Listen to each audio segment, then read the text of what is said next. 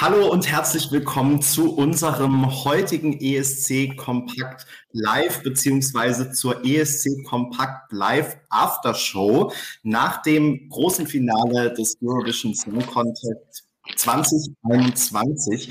Wir haben ganz viel zu besprechen, was das gestrige Ergebnis angeht. Und ähm, erstmal freue ich mich, dass A, so viele ähm, jetzt schon zugucken und hier schon vorab kommentiert haben, weiterhin kommentieren. Ich fürchte, das macht es mir noch ein bisschen schwieriger als sonst, ähm, alles im Blick zu behalten. Deshalb habe ich mir heute vielfältige Unterstützung geholt, denn wir sind heute gleich zu sechs. Das ist, glaube ich, eine Premiere, wenn ich mich richtig erinnere. Ich glaube, fünf hatten wir mal, aber so viele noch nicht. Ähm, ist aber auch für uns ein super Saisonabschluss. Wir haben heute dabei in den italienischen Landesfarben Berenike. Hallo Berenike. Hallo. Wir haben außerdem dabei, auch äh, in der oberen Reihe ganz außen, Max. Heide, Budi, Loco, Loco an alle. Dazu kann, zu deinen lebensverändernden drei Minuten kannst du gleich noch was sagen. Hm, dann haben wir unten ebenfalls von links nach rechts Peter, live aus Hamburg. Hallo Peter. Hey. Auch wieder in Hamburg angekommen, hoffe ich zumindest. Sieht mir auch stark danach aus, zumindest sieht es nicht nach ICE aus. Ähm, mein Blogger-WG-Kollege Duspa. Äh, ups, guten Abend. Ja, wieder aus Hamburg ganz ungewohnt, dass wir uns nicht mehr muten müssen, wenn der andere spricht. Ob ich mich daran oh. gewöhnen kann, weiß ich nicht. Stimmt. Nur wenn man dann isst, soll man es ja, soll man sich ja muten. Ähm, genau. Muten. Also lass es dir schmecken und mute dich. In der XXL Katja-Tüte sozusagen. Ach, die hast du noch mitgenommen aus unserem Bestand sozusagen. Ja, die, die, ist ja gestern Abend oder gestern Nacht musste ja geöffnet werden und dann dachte ich, die ist ja so groß, da, da geht noch was. Du meinst gestern, als wir verzweifelt um drei Uhr nachts aus dem Pressezentrum heimkamen ähm, ja. und uns dann mit der deutschen Pressekonferenz beschäftigt oder mit dem deutschen Pressestatement beschäftigt haben, wozu wir natürlich gleich noch kommen. Äh, last but not least haben wir aber auch Flo dabei. Hallo Flo. Ja, hallo, und bevor die Frage kommt, es gibt die Fahne noch. Sie ist tatsächlich, sie ist runtergefallen und deshalb versuche ich auch nicht nochmal sie improvisiert aufzuhängen. Das hat offenbar nicht funktioniert. Das üben wir nächstes Jahr nochmal. es war nicht so von Erfolg gekrönt, kann man vielleicht sagen. Also, ähm, schön, dass ihr alle dabei seid. Und ähm, es ist natürlich, ich habe es gerade schon gesagt, ähm, wir haben jetzt sozusagen alle zusammen gemeinsam mit unserem siebten Blogger Manu natürlich auch äh, Vollgas gegeben für ESC Kompakt. Und deswegen ähm, finde ich es auch einfach sehr schön, dass wir heute nochmal so eine Abschlussrunde haben, in der alle dabei sind und in der wir jetzt ja auch letztendlich die letzten zwei Wochen, aber natürlich hauptsächlich den gestrigen Abend nochmal Revue passieren lassen können. Wir, ähm, also in den Kommentaren wurde schon gefordert, dass wir heute den äh, Livestream-Rekord einstellen. Das wären dann irgendwas so mit zehn Stunden, äh, drei Stunden zehn, oh Gott, zehn Stunden. Aber wer weiß, vielleicht werden es auch zehn Stunden. Wir lassen uns mal überraschen, was heute alles so kommt. Ähm, ich würde gerne, um euch so ein bisschen Orientierung zu geben, was ich mir überlegt habe, also zum einen könnt ihr natürlich weiterhin Wünsche, Vorschläge, Anregungen in die Kommentare schreiben und wir versuchen die dann auch aufzunehmen. Äh, wie gesagt, ihr anderen unterstützt mich bitte ein bisschen damit, so ein halbes Auge drauf zu haben. Ansonsten ähm, will ich gerne anfangen mit natürlich den Siegern Italien und ähm, auch so ein Blick auf die Top 5, Top äh, 10 und ähm, dass wir uns dann langsam vorarbeiten zu Deutschland. Also das Mittelfeld würde ich eher so ein bisschen aussparen, wenn jemand was dazu sagen möchte, zum Beispiel zu Serbien, Max, dann ähm, kann man das natürlich einfließen lassen. Aber ähm, genau, ich glaube, wir konzentrieren uns heute auf oben und unten sozusagen. Und äh, genau, dann können wir am Ende gucken, was so für Fragen noch reinkamen, was für Themen euch noch beschäftigt haben, die wir vielleicht nicht angesprochen haben. Und wir geben, glaube ich, dann auch noch so einen Ausblick, was vielleicht in den nächsten Tagen auch auf ESC Kompakt noch zu erwarten ist. So, das erste Wort heute muss natürlich, also neben mir, ne, ich habe immer das erste Wort, klar. Ähm, und mein kleiner Neffe kann übrigens jetzt sagen, wenn gefragt wird, wer ist der Chef, kann er sagen Benny. Das ist, haben, haben wir ihm schon gut antrainiert. Ähm, jedenfalls, genau, das erste Wort nach mir gehört äh, heute natürlich auf jeden Fall Berenike, unserer ähm, Italien-Expertin und Liebhaberin. Und ähm, du warst gestern schon so schön geschmückt in den Landesfarben und heute auch wieder. Und hast aber selbst gar nicht mehr so richtig an den Sieg geglaubt. Berenike, wie, wie war das jetzt gestern für dich? Also ich war wirklich dann vollkommen baff, weil, wie wir alle wissen, habe ich Italien nicht als Sieger gesehen. Bis zum Schluss konnte ich nicht dran glauben. Äh, dann dachte ich schon so, als dann diese Jury Awards äh, kam, okay, gut, die werden wahrscheinlich im Televoting einiges holen, aber ob das reicht, in der Summe dann noch ganz oben zu, äh, zu stehen, ja, und dann hat es geklappt und wow. Also so lange hoffe ich, dass Italien gewinnt und jetzt ist es passiert. Muss aber sagen, ich finde es nicht nur klasse, dass Italien gewonnen hat, sondern dass B ein Rocksong gewonnen hat und C, dass ein Song in Landessprache gewonnen hat. Also, das ist sozusagen triple toll. Ja, du hast jetzt schon im Prinzip auch das erste Thema aufgemacht, was man, glaube ich, wenn man so die oberen Plätze anschaut, auf jeden Fall mit in die Analyse reinnehmen muss, nämlich zum einen die ähm, vier Titel in Landessprache und auch alles Titel, bei denen ähm, die Künstler äh, sehr intensiv bis exklusiv mitgewirkt haben.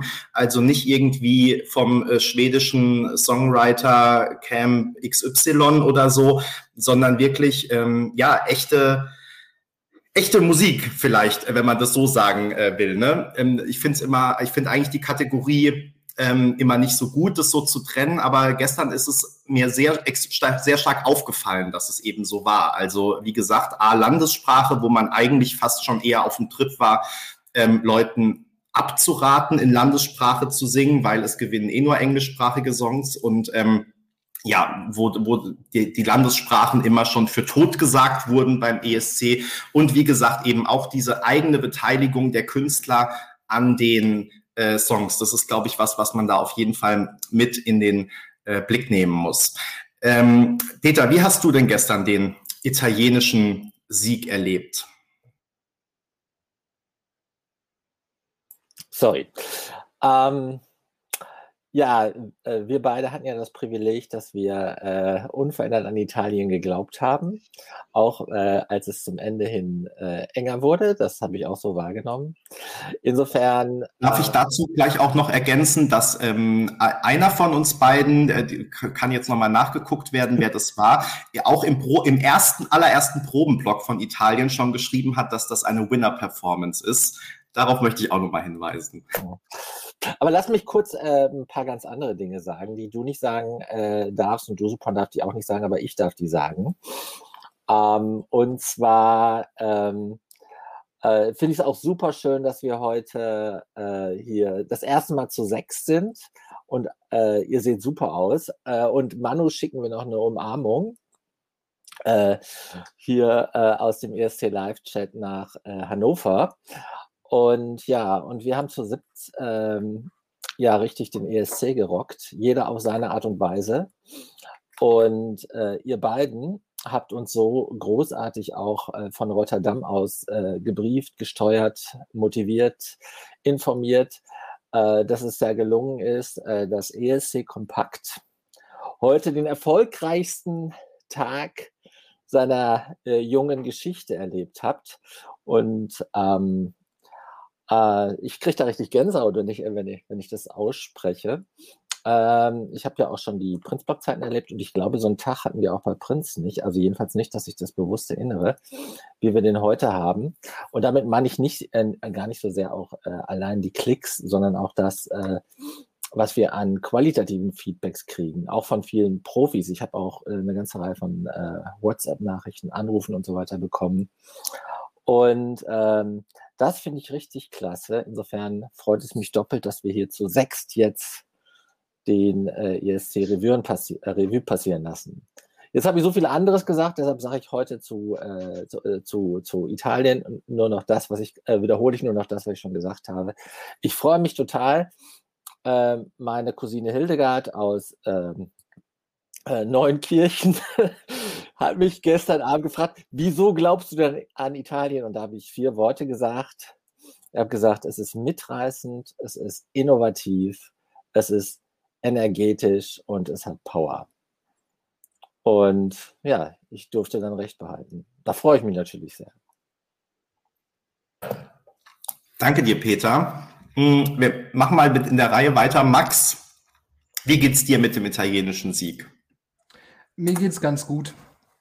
Ähm, alle zehn Jahre gewinnt ein, äh, gewinnt ein Song, den ich jetzt nicht so, also mit dem ich nicht so viel anfangen kann. Und dieses Jahr ist es so wieder, wieder so weit. Also es war Aserbaidschan mal und Estland vor 20 Jahren und jetzt halt Italien. Ich, ähm, er tut nicht weh, also ich kann mit dem italienischen Sieg auf jeden Fall leben.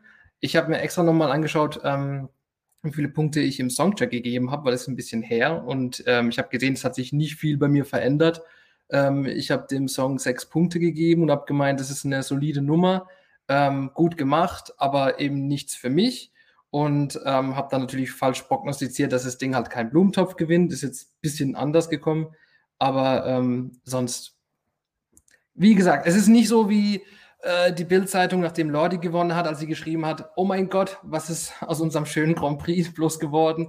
Also ich kann echt damit leben, aber es ist einfach nicht meins. Ich werde es auch nicht bei Spotify hören und ähm, ja, aber der Auftritt war auf jeden Fall gut. Und alleine Berenike so strahlend zu sehen heute, äh, ist schon Grund genug, sich äh, für Italien zu freuen. Deswegen see you next year hoffentlich in Mailand. Ja, da können wir gleich ja vielleicht auch noch spekulieren. Vielleicht hat Berenike auch schon Insider-Informationen und er hat schon heimlich die Hotels gebucht. Ähm, aber Duspor, ich wollte nochmal dich fragen, weil Max gerade gesagt hat, er kann mit dem Siegertitel nicht anfangen. Es ist ja auch nur ein weiterer Siegertitel in der langen Liste der Siegertitel, mit denen du nichts anfangen kannst, oder? Ja, ja, schade, dass ich jetzt nicht mehr dich hier parallel habe, dass die anderen das schon hören können, äh, weil wir im selben Raum sind. Ähm, deshalb muss ich mich jetzt dann äh, direkt wieder un unmuten. Ich habe mich tatsächlich gleich nochmal den italienischen Songcheck äh, äh, jetzt rausgesucht, wo Max das gesagt hat. Und ich war ja mit großzügigen zwei Punkten da ja ähm, durchaus äh, ja, zurückhaltend. Ne? Habe wieder mal ähm, definitiv nicht erkannt, ähm, wo da die, die Reise hingeht. Und wie du ja sagst, ne, ähm, wenn einem so viele Leute entgegenkommen, dann kann es ja sein, dass man selber der Falschfahrer ist. Ähm, das ist ein Gefühl, was ich beim ESC ja schon äh, seit langer Zeit und immer wieder kenne.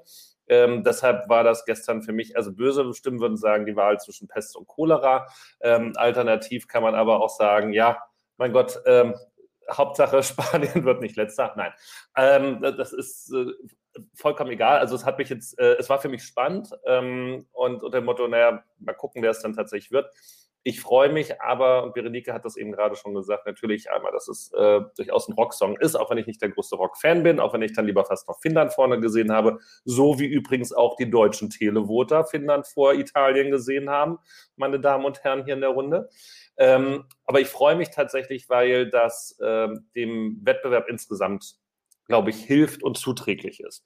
Ähm, ich habe äh, gestern, als Benny und ich zur Halle gegangen sind, auch immer wieder gesagt, ja, oh, muss man sich eigentlich wirklich immer in kunterbunten Fahnengewändern und mit, mit Silberoutfits und sonst wie was da hinsetzen? Äh, kann man nicht mal zurückgehen, dass die Herren mal mit dem Frack da hingehen und müssen sich die Frauen dann wie eine Prinzessin verkleiden, wenn sie zum, äh, zum, zum CSD gehen, zum ESC gehen. Klar, das gehört dazu, das ist alles spaßig. Äh, aber ähm, zur Geschichte gehört ja auch, dass der ESC ja tatsächlich eben musikalisch mit den vielen Genres, die es ja gibt und die er dieses Jahr auch angesprochen hat, eben einfach auch viele Menschen erreichen soll. Und vor dem Hintergrund bin ich froh, dass es vielleicht nicht unbedingt Italien ist, aber dass es ein Rocksong ist und der, glaube ich, echt gut funktionieren wird so wie mir Leute noch sagen, ja, bei mich kann mit dem ESC nichts anfangen, aber als Lordi gewonnen hat, wo ich sage, das war ja auch nur Schlagerrock, ja, aber ähm, als Lordi gewonnen hat, das war mal richtig so. Also insofern alle 15 Jahre ein Rocktitel in der Form ist in Ordnung, damit der Wettbewerb dann bei diesen äh, Zielgruppen dann nicht ganz verloren geht. Insofern äh, kann ich damit meinen Seelenfrieden finden und ich kann mich auch darauf einstellen, nächstes Jahr ähm, mich äh, idealerweise zwei Wochen von Pizza und Pasta zu ernähren. Vielleicht finden wir da ja trotzdem auch einen Brokkoli Surinamesen äh, in Bologna oder wo immer wir sein werden. Äh, danke dir, Duspa. Bevor ich gleich weitergebe an Flo, ähm, wollte ich zum einen noch sagen, also ähm, in Frack und äh, Abendkleid fände ich auch natürlich mal ganz spannend beim ESC. Vielleicht führen das die Italiener ja wieder ein. Ich denke nur, wir müssten es wahrscheinlich so abändern, dass äh, jeder selbst entscheiden kann, ob er jetzt Frack oder Abendkleid anzieht und wir das nicht an äh, Geschlechtsmerkmalen festmachen. Das haben wir ja durchaus auch schon in diesem Jahr in, im Pressezentrum erlebt und insofern äh, genau nur eine kleine sprachliche Korrektur. Und ich wollte dich aber noch mal bitten, weil gerade auch schon äh, zwei, dreimal in den Kommentaren die Frage kam und ich eigentlich das Thema ehrlich gesagt so ein bisschen müßig finde und gar nicht so wirklich darüber sprechen will, aber es beschäftigt natürlich Leute und deswegen haben wir es ja schon ähm, auch darüber berichtet heute auf dem Blog, weil die EBU auch ein offizielles Statement äh, rausgegeben hat. Und ähm, deswegen vielleicht können wir es auch relativ kurz abhandeln, aber du hast den Artikel vorhin geschrieben, vielleicht kannst du einfach nochmal sagen, äh, um was für Vorwürfe ähm, im Hinblick auf Italien es da ging und wie da der aktuelle Stand ist. Ja, also ich bin gestern da auch ein bisschen äh, kalt überrascht worden, weil ich ja ähm, die äh, Siegerpressekonferenz geblockt habe und dann plötzlich ähm, vom, vom Aftonbladet der Torbe Eck dann aufstieg, der äh, aufstand der im Übrigen sonst immer ungefähr drei Viertel bis 85 Prozent der Melodiefestivalen-Teilnehmer richtig vorhersagt, by the way, ähm, und sagt, äh, leitete dann ein mit den Worten, ja, ich muss jetzt leider eine Frage stellen, weil es halt diese Infos gibt. Ähm, und dann sind da durchaus den Leuten auch die Gesichtszüge entglitten auf der Bühne, was da irgendwie los ist. Und ich war, ich war selber irgendwie so perplex, so wie, was ist denn das denn? Der will jetzt nicht wirklich mit Kokain irgendwie anfangen. Und dann tauchten aber ja eben diese Bilder, äh, dieses, dieser Videoschnipsel da im Internet aus, auf, wo man eben sieht, wie der Damiano ähm, an einer Stelle, als die Kamera genau gerade auf ihn geht und alle weggucken, er mal die, die, den, den Kopf so absenkt und man nicht genau weiß, was das ist. Und ähm, man jetzt darüber diskutieren kann, äh, weil der bewegt dann den Kopf mal so ganz kurz, ob er sich jetzt eine Line reinzieht oder nicht. Oder, was dann eben auch auf der Pressekonferenz wirklich sofort und ohne dass es abgesprochen ist, gesagt wird, nee, da hat der Thomas äh, ein Glas kaputt gemacht und ob er dann nur die Scherben sortieren wollten, was weiß ich, keine Ahnung. Also ähm, die haben relativ deutlich, und das war so ein bisschen halb ironisch allerdings gesagt, dass sie eben keine, Dro äh, keine Drogen nehmen, wo das ein bisschen absurd ist, weil neben ihnen eine Flasche Champagner stand. Ähm, jetzt kann man Alkohol dann nochmal wie als Softdroge definieren. Also, ähm, wie, wo da die Grenzen sind, ist fließend. Äh, sie haben es auf jeden Fall deutlich abgelehnt, die ähm, dass, es, dass sie es genommen hätten, ähm, dass da Drogen gewesen wären. Das hat auch die italienische Head of Delegation bestätigt. Ähm, es gab jetzt heute Nachmittag ein Statement von der EBU, die das auch nochmal zusammengefasst hat. Und äh, Mundskin haben sich direkt bereit erklärt, sich einem Drogentest zu unterziehen. Das geht wohl jetzt nicht direkt in, in Niederlanden, was ich wiederum nicht verstehe, weil ich meine, wo gibt es denn jede Menge Drogen im direkten Zugriff? Aber ähm, insofern werden sie das wohl jetzt machen, sobald sie in Italien sind ich weiß nicht, da, da, da fehlt mir meine Expertise, äh, wie schnell dann eben Kokain noch irgendwie nachgewiesen werden kann in, im Körper oder auch nicht und über, ob das über Haare geht oder sonst was, keine Ahnung. Ähm, das werden wir dann sicherlich in den nächsten Tagen erfahren. Im Moment, äh, das habe ich ja den Artikel auch beendet, gilt ähm, die Unschuldsvermutung. Ähm, also wenn Sie erstmal sagen, nein, dann erstmal im Zweifel für den Angeklagten. Aber klar muss man diesen Vorwürfen nachgehen. Und wenn sich das dann eben doch bestätigen sollte, dann öffnen sich nochmal ganz neue Fragen, äh, die wir dann diskutieren müssen. Aber das ist jetzt tatsächlich an der Stelle müßig. Ich würde sagen, wir halten mal äh, die Füße still so lange und gehen davon aus, dass es beim italienischen Sieg bleibt, dass sie drogenfrei sind, abgesehen von Alkohol, Zigaretten oder was sonst irgendwie legal ist. Ich glaube, das legitime Mittel ist der Haartest. Wir haben da ja auch äh, prominente Beispiele, liegen ein paar Jahre zurück hierzulande. Und ich wollte gerade sagen, ich glaube, ich fürchte, die Hälfte der Runde erinnert sich gar nicht mehr. Oder ein, ein, Drittel zumindest. Ah, das war in der Zeit vor Yogi, Yogi Löw, der auch schon wieder bald Geschichte ist. Da sollte ja Christoph Daum äh, Bundestrainer werden und wurde dann äh, bei einem Haartest des Kokaingebrauchs, also er wurde nachgewiesen. Und äh, da bleibt mir halt in Erinnerung, dass das auch noch Monate danach äh, nachweisbar ist. Das heißt, wenn er gestern äh, kein Kokain, also Damiano gestern kein Kokain genommen hat, wovon mal auszugehen ist, also bei dreieinhalbtausend Leuten äh, in der Halle, das ist schwachsinnig. Die, allein diese Spekulation, das war halt das Fernsehbild. Aber whatever, äh, dann sollte er auch die sechs äh, Monate äh, davor jedenfalls auch ähm, äh, zumindest in dieser Hinsicht puristisch gelebt haben Sonst wird das Ganze nochmal ein Thema. Na, aber Du Super hat es, finde ich, sehr gut zusammengefasst auf der Seite. Da kann also auch jeder nochmal alles nachlesen. Ja, so ist es. Ne? Jetzt haben wir einmal, im, einmal ein Jahr mit einem Testzentrum direkt neben der äh, ESC-Halle und jetzt werden plötzlich noch ganz andere Tests fällig. Äh, öfter mal was Neues, aber ähm, genau, ich war auch erst mal versucht, wie gesagt, deswegen haben wir das jetzt auch gestern Nacht dann nicht super schnell noch auf den Blog gebracht, dass wir jetzt erstmal sagen, also das ist irgendwie eine schlechte äh, Aufnahme in einem schlechten Moment und ähm, alles weitere wartet man jetzt mal äh, ab. Nachdem sich die EBU aber offiziell geäußert hat, denke ich, war es auch wichtig, dass wir darüber berichten. Genau, aber alles weitere warten wir einfach ab. Wir haben es angesprochen und äh, wahrscheinlich alle Fragen dazu oder Kommentare dazu beantwortet. Flo, Italien hat gewonnen. Ähm, wie geht's dir damit? Vor allem ja auch im Hinblick, und ich wage schon mal eine kleine Überleitung ähm, dazu, dass es dann ja auch gleichbedeutend war damit, dass Frankreich nur auf dem zweiten Platz gelandet ist.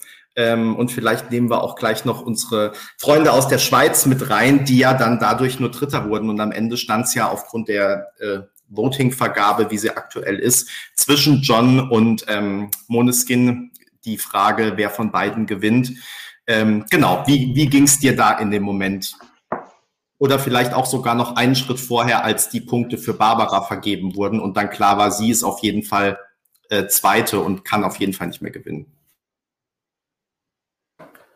Also erstmal muss ich sagen, äh, dadurch, dass ich ja das Vergnügen hatte, gestern den Live-Blog zu machen, dass auch irgendwie alles so wahnsinnig schnell äh, dann irgendwie über die Bühne ging und ich eher darauf äh, fokussiert war, dass der Aktualisieren-Button die Seite schnell genug neu lädt, um dann die aktuellen Jurywertungen da alle durchzugeben. Das, das war meine, mein Hauptfokus, von daher habe ich da auch vieles gar nicht so ähm, mitbekommen, wobei mir auch so ein paar bestimmte Punkte, äh, Abstimmungen dann doch noch im Gedächtnis geblieben ähm, sind.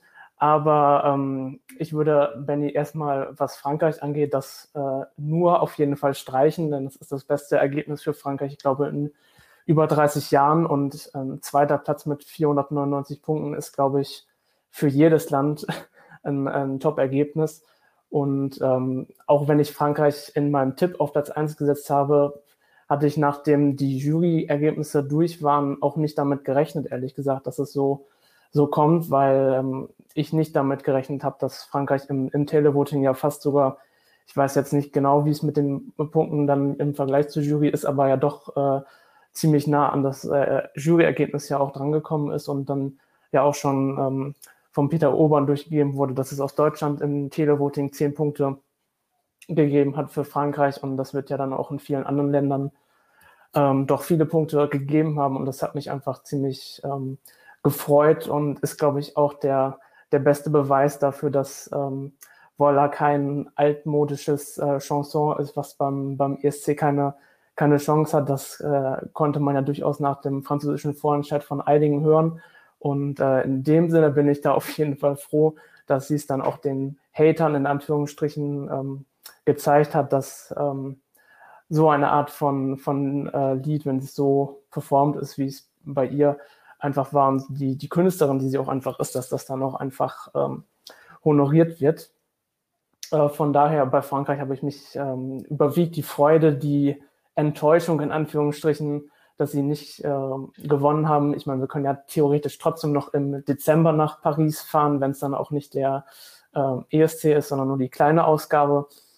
Ähm, ja, und was Italien angeht, ähm, kann ich mich da auf jeden Fall den äh, positiven äh, Glückwünschen anschließen. Äh, ich bin schon gespannt, wo es dann hingeht und stelle mir äh, ESC in, im Mai in Italien auf jeden Fall äh, vom Wetter besser vor als in den, in den Niederlanden oder in der Ukraine oder wo es sonst äh, noch hätte hingehen können. Das ist, glaube ich, schon mal ähm, positiv. Und was das Musikalische angeht, hat Berenike hier eigentlich auch schon ähm, benannt soweit. Ähm, ich fand den Song nie schlecht. Er war jetzt bei mir nie, auch nie ganz weit vorne so, aber ich sag mal, wie das dann ist, einer der Songs bei mir, die ich mir dann doch auch ein bisschen, ein bisschen schön gehört habe und ich hab, muss auch zugeben, dass ich dann nach dem Sieg mir erstmal das äh, Album runtergeladen habe und es sollte auch schon gelaufen ist und ich so in dieser Phase jetzt mittlerweile bin, dass ich mir das dann ja doch schon ganz gut schön gehört habe und da auch, äh, was, was das angeht, gut mit leben kann. Und wer weiß, vielleicht lande ich auch noch auf einem Konzert, von denen ich will mittlerweile nichts mehr ausschließen. Alles ist möglich.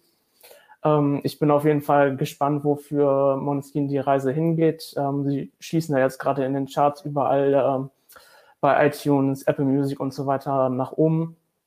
Und da bin ich gespannt, was da noch, was da noch kommt. Ob sie vielleicht wirklich eine internationale Karriere starten können. Das wäre ja mal zu wünschen, dass wir mal wieder einen äh, ESC-Gewinner haben, der auch wirklich länger, sage ich mal, international erfolgreich ist. Von daher ähm, bin ich da total äh, im Reinen und zufrieden mit.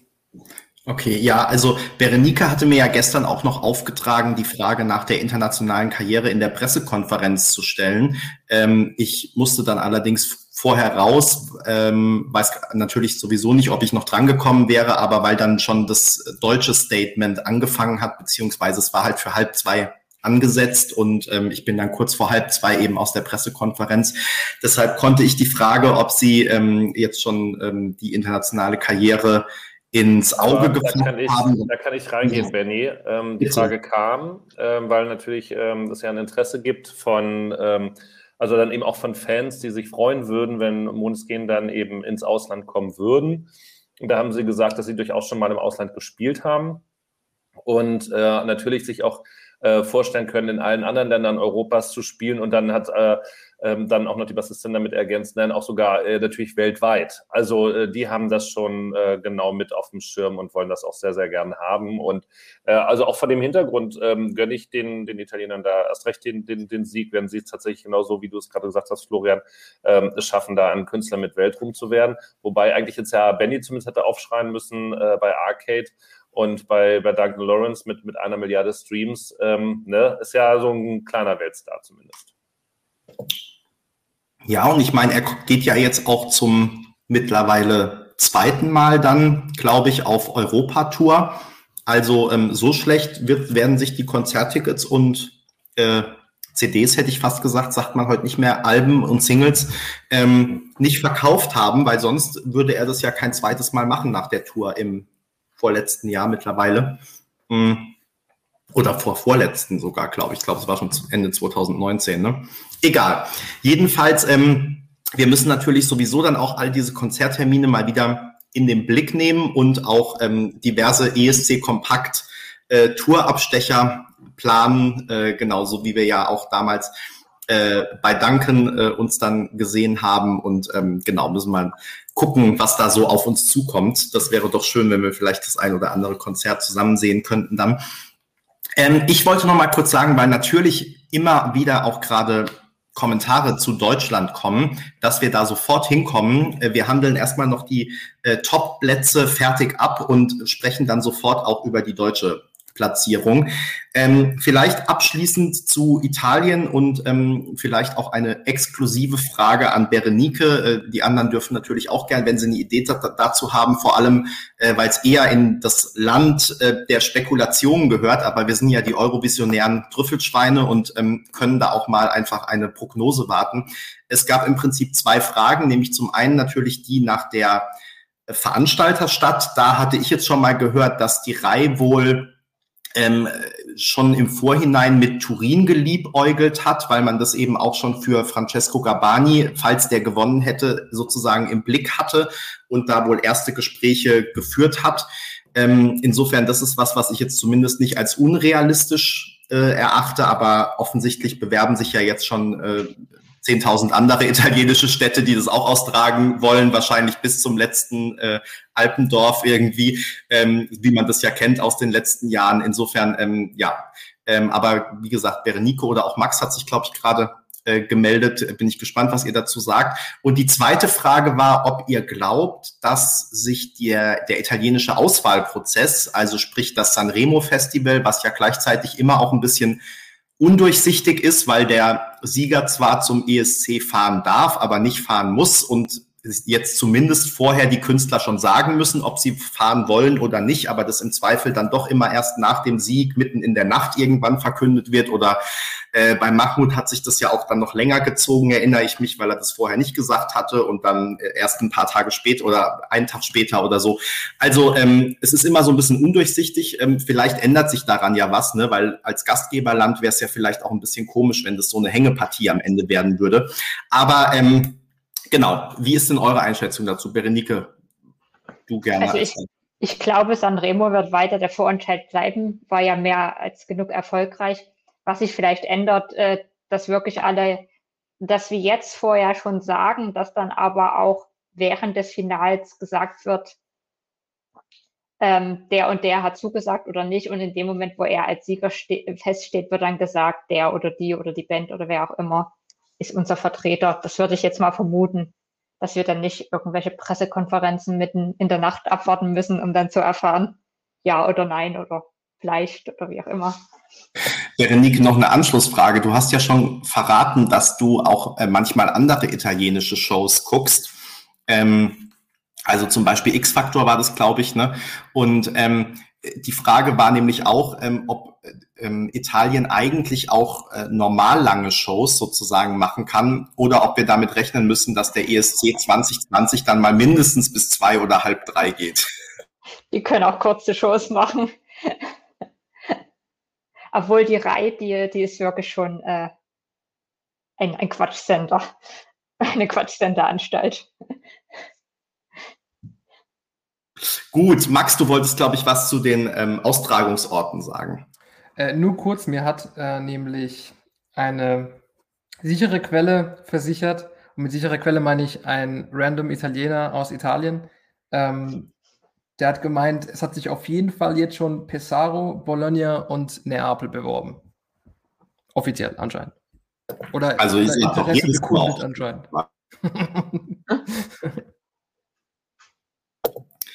Gut, auch das werden wir natürlich wieder im äh, Blick behalten. Ich erinnere mich da wirklich jetzt noch lebhaft an die Niederlande, wo wir, glaube ich, ähm, auf ESC Kompakt gefühlt äh, täglich ein neues Update hatten, weil dann wieder die Stadt dazu kam, die zurückgezogen hat, die irgendein Konzept vorgelegt hat. Also alle wichtigen Fragen dazu gibt's dann, oder alle wichtigen Antworten vielmehr, gibt's dann demnächst auf ESC Kompakt, sobald da irgendwas spruchreif wird. Ähm, ihr Lieben, bevor wir jetzt gleich zu Deutschland kommen, was glaube ich auch das Thema ist, das alle am meisten bewegt, gibt es denn von eurer Seite aus zu den Top 5 noch etwas zu sagen? Also ähm, ich kann mit allen gut leben. Ich hätte auch mit allen gut als Sieger leben können. Ich muss sagen, ich habe mich dann ähm, A nach dem zweiten Halbfinale und B aber auch gestern sozusagen im Laufe des Abends ähm, so ein bisschen auf Johns Seite geschlagen. Also ähm, habe im Pressezentrum vor allem, weil da auch so wenige Schweizer Journalisten waren und ich das Gefühl hatte, äh, gerade gegen die italienische und französische Übermacht ähm, muss man auch ein bisschen mithalten, ähm, habe ich so ein bisschen John versucht zu pushen. Also ich hätte mich sehr über einen Schweizer Sieg gefreut, vor allem nachdem er dann eben auch das Juryvoting gewonnen äh, hatte, hatte ich so ja Hoffnung, dass das klappt. Ähm, da wäre er, glaube ich, dann fast mein Favorit äh, gewesen nach dem gestrigen Abend. Aber ähm, genau, ansonsten, wie gesagt, finde ich es eine sehr gute Top 5, äh, kann ich sehr gut mitleben. Und ähm, wie sah das denn bei euch aus, Peter? Also äh, nicht konkret jetzt zu den Top 5. Äh, und ich will auch nur kurz was sagen, weil ich äh, das Gefühl habe, dass alle nur darauf warten, dass wir über Deutschland anfangen zu reden. Zumindest wenn ich die Kommentare in der rechten Spalte richtig äh, bewerte. Ich äh, wollte nur noch einen Eindruck, den ich mitgenommen habe aus dem äh, Pressespiegel nochmal live weitergeben. Also da äh, standen neben natürlich der Thematik äh, Jendrik und alles drumherum äh, zwei Dinge. Also zum einen scheint dieses wissenschaftliche Experiment gelungen zu sein, weil es wurde häufig geradezu glorifiziert, wie toll sich das angefühlt hat, mal wieder echten Applaus und keine keine Bänder zu hören und wie, äh, wie toll das war, mal wieder in diese Welt vor Corona einzutauchen. Also das kam sehr oft, wie, sie, wie authentisch sich das angefühlt hat. Äh, das kam also auch bei den Quellen, die ich nicht zitiert habe, ich musste ja eine Auswahl treffen. Äh, das war eigentlich überall drin. Und das Zweite ist, dass auch gelobt wurde die musikalische Vielfalt. Ähm, auch, und dass das auch für den SC ein Sprung nach vorne war. Natürlich gab es noch den klassischen ähm, Trash und der gehört auch dazu. Das wurde sogar auch anerkannt, dass er dazu gehört. Also die Kleideridentität oder die vermeintliche Kleideridentität äh, einiger äh, Damen von äh, Albanien über Zypern bis, ich weiß gar nicht mehr. Ähm, aber äh, es kam halt auch, dass die äh, Musik sehr äh, abwechslungsreich, sehr äh, kreativ, auch sehr unterschiedlich war, zum Teil halt auch viel Landessprache und all diese Dinge, das kam da auch, dass der ESC als Veranstaltung sich äh, und auch als, äh, ich sag's mal ein bisschen pathetisch, völkerverständigendes Element äh, eine super Visitenkarte gestern ausgestellt hat.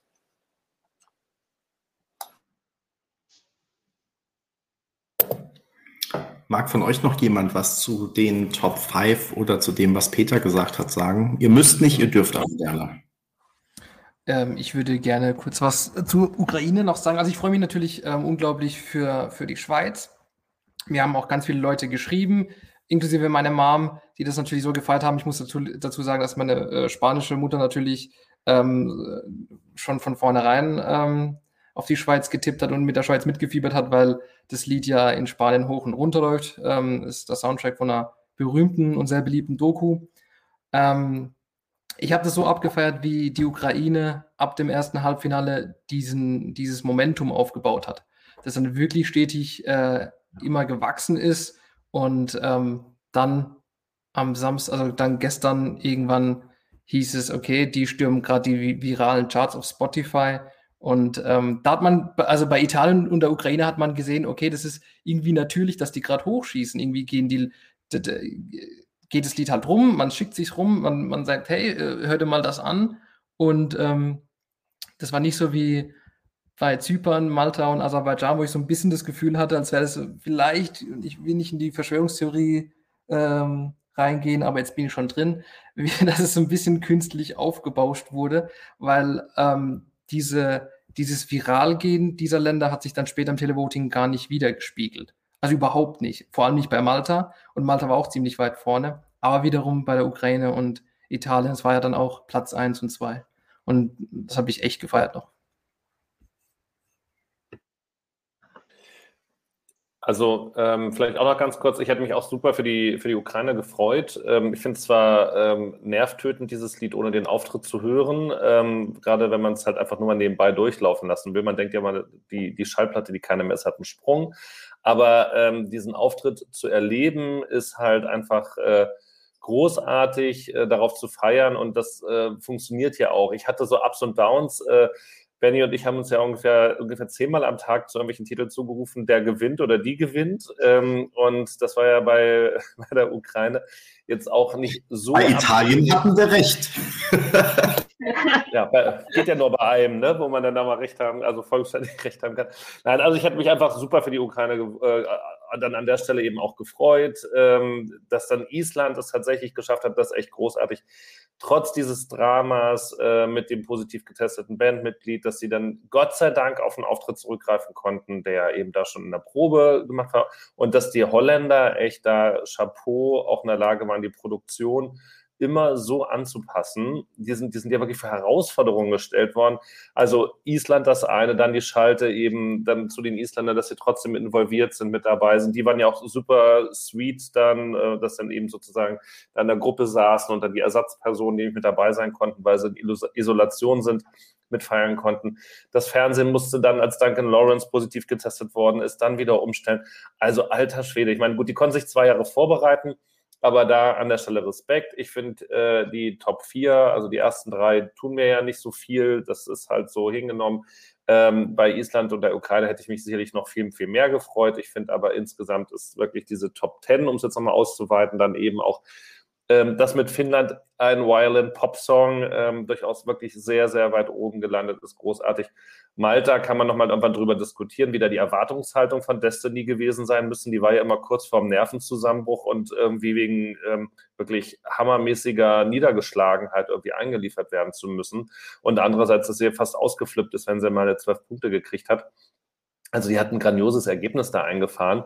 Ähm, da weiß ich nicht, was da für Erwartungshaltungen bestanden. Und ähm, dass dann Russland am Ende in Anführungsstrichen nur den neunten Platz gebracht hatte, war ja von einigen, ich gucke jetzt nicht hoch zu Berenike, sondern äh, auch so generell ja zum Teil äh, zeitweise auch noch höher gehandelt worden. Großartige Mischung und ich glaube, das ist vielleicht sonst aber auch, wenn ich noch jemand anders was sagen will, auch der Übergang, wenn wir jetzt auf Deutschland sprechen, warum wir da oben nicht zu finden sind und warum wir uns so schwer damit tun, möglicherweise auch da oben Leute zu platzieren. Haben wir wirklich niemanden, der Rock kann, der auf Deutsch singt, also jetzt nicht Rock, wie auch immer, der äh, retten kann, aber so, dass es eben auch international ankommt, äh, der selbstironisch ist und das trotzdem irgendwie liebevoll mit rüberbringt. Das können wir jetzt vielleicht ja noch dann gleich diskutieren. Benny, müsstest du wieder wahrscheinlich sagen, ob es soweit ist. Ich mache wieder, ähm, auch wenn ich, glaube ich, zu viel rede. Und ich würde jetzt trotzdem mal noch die Einleitung machen und mich dann stumm machen. Und ihr macht die Sache unter euch aus. Weil ähm, ich wollte doch noch mal kurz den Gäst, jetzt kommen wir zu Deutschland übrigens. Achtung, bitte alle wieder aufwachen. Ähm, ich wollte nämlich noch mal so den gestrigen Abend Revue passieren lassen, auch einfach aus dem Grund, weil ähm, ich eben derjenige war von uns, der bei dem Pressestatement dann dabei war. Und also mir ging es so, das habt ihr ja hier im ESC Kompakt Live auch über die Wochen mitverfolgen können. Ähm, ich oder auch bei der Bloggerprognose zum Beispiel, ich habe nicht damit gerechnet, dass Jentrik besonders gut abschneidet. Ich habe mir aber die ganze Zeit gewünscht, dass wir mehr Punkte bekommen, als wir das erwarten. Und ähm, gleichzeitig, weil ich so nichts erwartet habe, ähm, war ich gestern dann eigentlich gar nicht enttäuscht. Also ähm, ja, ich hätte, ja, ich habe damit gerechnet und äh, konnte sozusagen auch diesen vorletzten Platz eigentlich relativ schnell äh, abhaken. Es war natürlich klar, dass es im Nachhinein auch Redebedarf gibt in dieser Hinsicht, aber ähm, ja, war für mich erstmal jetzt nicht das Hauptthema an diesem Abend. Und ähm, vor allem, weil wir uns dann ja auch mit anderen Sachen beschäftigt haben. Und dann, ja, wie gesagt, war ich eben ähm, abgestellt sozusagen, weil ähm, Duspor noch weiterhin die Siegerpressekonferenz geblockt hat. Das hat sich dann so halb überschnitten und ähm, bin eben zu diesem deutschen Pressestatement. Und ich, also ich muss wirklich sagen, und Duspor wird das bestätigen, ich war hinterher wirklich, also irgendwo zwischen fassungslos und wütend. Ich konnte das gar nicht, das gar nicht irgendwo mitgezogen gerade, glaube ich. Ah, super. ähm, also ich, das war, ich war wirklich, ich konnte es gar nicht fassen, was gerade passiert ist. Und ähm, wie gesagt, ich hatte das schon fast abgehakt und wäre das einfach ein normales Statement gewesen und hätte man da gesagt, ja, natürlich hätten wir besser abschneiden wollen und ähm, es sollte jetzt aber nicht sein, vielleicht aus folgenden Gründen oder so. Aber Jendrik hat das, hat trotzdem das Beste rausgeholt, was er ja gestern übrigens und vorgestern auch wirklich gemacht hat, was wir auch schon gesagt hatten. Also gerade im Vergleich zu den Proben war es ja einfach wirklich eine Verbesserung. Und ich glaube, den Interpreten gesetzt, den Song gesetzt, die Inszenierung gesetzt, war das einfach aus dem, aus diesem Gesamtpaket das Beste ähm, rausgeholt. Ne? Man kann jetzt darüber reden, ähm, hätte man einen anderen Song auswählen können und so weiter. Da werden wir bestimmt auch gleich noch drauf kommen. Aber erstmal habe ich gedacht, so, okay, jetzt kommt noch dieses Statement und dann muss man sich halt im Nachgang über die Gründe Gedanken machen. Und dann war ich wirklich von dem, was Jendrik gesagt hat, einfach fassungslos, weil ich es gerade auch den ähm, Fans und ähm, ich meine, machen wir uns nichts vor, es war zwar auch ein Team von RTL und Bild da, aber die meisten Journalisten, die dann da sind, sind eben auch gleichzeitig Fans in irgendeiner Art und Weise und ist ja auch nichts Verwerfliches, ja, also keine Ahnung, die meisten Fußballreporter interessieren sich auch für Fußball, ja, ähm, also insofern, ähm, das, ja, wie gesagt, also sind auch in der Regel Leute, die der ESC interessiert und dann fand ich es fand ich es wirklich irgendwie schlimm, wie er das gesagt hat. Und dann natürlich kann ich von hier aus nicht einschätzen, was davon ernst gemeint war und was er einfach so gesagt hat aus dem Moment, weil er sich rechtfertigen wollte oder, äh, keine Ahnung, sich hinter irgendeiner Mauer verstecken wollte. Aber ähm, wie er das sozusagen gesagt hat, so im Sinne von, naja, also er wollte ja nur zum ESC um dabei zu sein und hatte eigentlich da jetzt nie Ambitionen und wusste schon, dass I Don't Feel Hate nicht sein bestes Lied ist und äh, wusste auch, dass er damit die Jurys ähm, überzeugen kann, aber dass er damit nicht international überzeugen kann.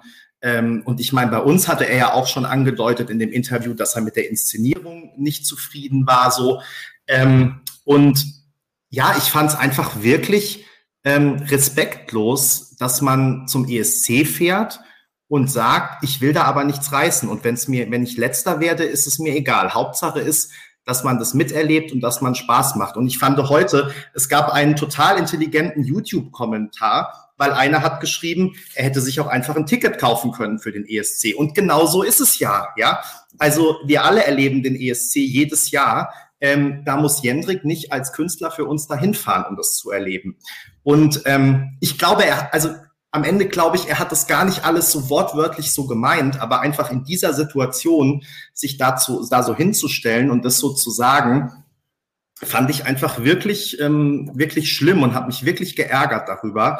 Und wie gesagt, ich war Jendrik äh, sehr positiv gegenüber eingestellt, weil ähm, also wir haben ihn ja auch ein paar Mal getroffen oder hier im Livestream gehabt und das war wirklich immer nett.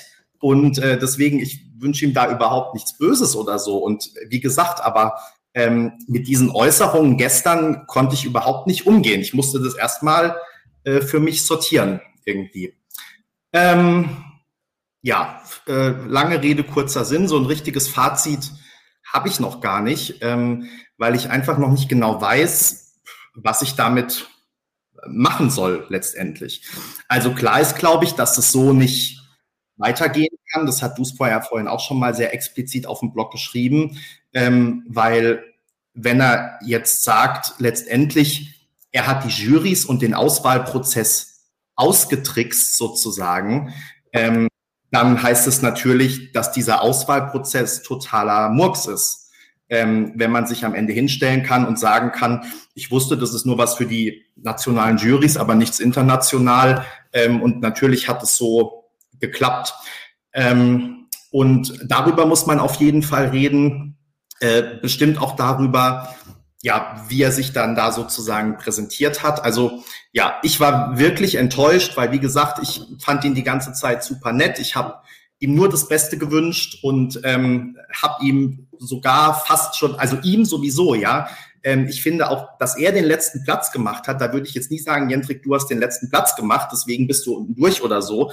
Dann äh, ist für mich die Frage, was stimmt beim Auswahlprozess nicht, was hatte, hätte man bei der Inszenierung anders machen können. Aber ich hätte da jetzt nie Jendrik äh, einen Vorwurf daraus gemacht, dass er sich mit diesem Lied bewirbt, weil das steht ja einfach jedem offen. Aber dann hinterher zu sagen, ich habe mich mit einem Lied beworben, von dem ich wusste, es wird nichts, das geht natürlich überhaupt nicht, finde ich. Und wie gesagt, also ich finde es äh, super respektlos. Ich habe vorhin unseren Ex-Prinz-Blogger Salman beim Umsteigen in den Niederlanden getroffen. Und äh, der hat gesagt, das wäre wie wenn, ähm, wenn Deutschland bei der EM ausscheidet, hinterher ein Nationalspieler sagen würde, naja, ich wollte ja eh nur bei der EM dabei sein und nie ins Finale oder gar die, Weltme äh, die Europameisterschaft gewinnen. Naja, du schüttelst jetzt den Kopf, aber finde ich schon. Also ich finde, wenn sich jemand für einen Wettbewerb bewirbt, damit anderen einen Platz wegnimmt und äh, andere, die Tickets dafür kaufen, die sich damit beschäftigen und so, denen sozusagen die Chance nimmt, da ordentlich mitzufiebern, in einer gewissen Weise, ähm, ja, finde ich das einfach unmöglich, ehrlich gesagt. Peter, du ja. hast dich schon, bitte. Ja, du hast jetzt so viel gesagt, auf dass ich was sagen möchte. Also zum einen, ich versuche es mal chronologisch. Also das erste ist, äh, das ist so ein bisschen ESC Kompakt Inside. Ich habe tatsächlich Benny selten so fassungslos erlebt, weil ich hatte ja gestern äh, die Aufgabe, eigentlich die Aufgabe, die Punkte, äh, die Deutschland bekommt, äh, zu bloggen und ich dachte mir, ja gut, also das wird ja bei 38 Ländern und zwei verschiedenen Jurywertungen so 10 bis 12 Zeilen werden da schon zusammenkommen. Habe den Beitrag so auch aufgebaut mit der Tabelle und als dann nur diese drei Punkte kamen, habe ich dann Benny angeblockt und habe gesagt, äh, also in die WhatsApp-Gruppe geschrieben. Die anderen waren also live dabei, haben das zum Teil auch kommentiert. Äh, soll ich das überhaupt machen? Das wirkt ja auch so ein bisschen wie noch hinterhertreten. Ne? Und äh, wollen wir das nicht lassen? Und dann äh, hatte Benny erst überlegt und sagte dann, das, was du jetzt geschrieben hast, das sollten wir eigentlich schreiben. Und das ist ja auch so. Also wir wollen ja authentisch sein. Und ich habe es dann ja auch äh, so veröffentlicht und das wurde dann ja auch anerkannt. Und das war ja noch vor dem Pressestatement. Und das habe ich ja lange nicht gesehen und auch nicht gehört. Nur ich habe natürlich mit Benny Abstimmungs-WhatsApp ausgetauscht, jetzt zu dem, wie gehen wir da weiter vor, weil einer muss ja, der Chef sagt immer, wo es lang geht.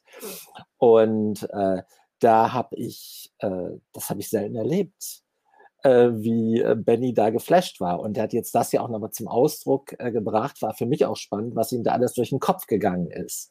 Na, und ich habe das auch verstanden, als ich dann das Statement gelesen habe. Na? Und da ist es jetzt wieder äh, die Frage, was macht man jetzt daraus, aus, äh, aus, äh, aus dieser Reaktion danach? Also ganz grundsätzlich würde ich sagen, ich bin ja, erlebe ja den ESC schon lange. Ich finde, eine schlechte Platzierung heißt gar nichts. Und man kann mit drei Minuten, auch mit einer schlechten Platzierung, sein Leben lang äh, ein gefeierter Celebrity in der Bubble und außerhalb der Bubble sein. Mein liebstes Beispiel ist immer, ein Lied kann eine Brücke sein. Das hat ganz schlecht abgeschnitten, aber rockt heute auf jeder Hochzeit, auf jeder Party die Crowd. Und zwar von 14 bis 84. Ne? Das ist, ist eine das Hymne. so. Aber gut, ich, ich habe es noch nicht erlebt, aber ja, bestimmt. Aber du super, selbst wenn du, du das auflegst, ne, und du legst es ja auf, ne, ja, und natürlich. ich kann mich noch gut erinnern an den Euroclub in Kiew, ne, mit unseren schon viel zitierten lieben Gogos, äh, da, da war das ein totaler Burner. Ne? Das heißt, also es ist halt, äh, eine schlechte Platzierung bedeutet erstmal gar nichts, finde ich. Ne? Und das gilt nicht nur für deutsche Songs, sondern äh, wir haben das Beispiel schon viel bemüht, das gilt auch äh, äh für viele andere äh, Wettbewerber, das gilt sel selbst für Vorentscheidungen. Ja. Aber es war natürlich dann gestern äh, das, was man nicht hätte tun sollen. Kam da alles zusammen. Aber da, Benny, da gab es um 8.44 Uhr einen Kommentar von Rusti, vielleicht kannst du den mal einblenden. Na?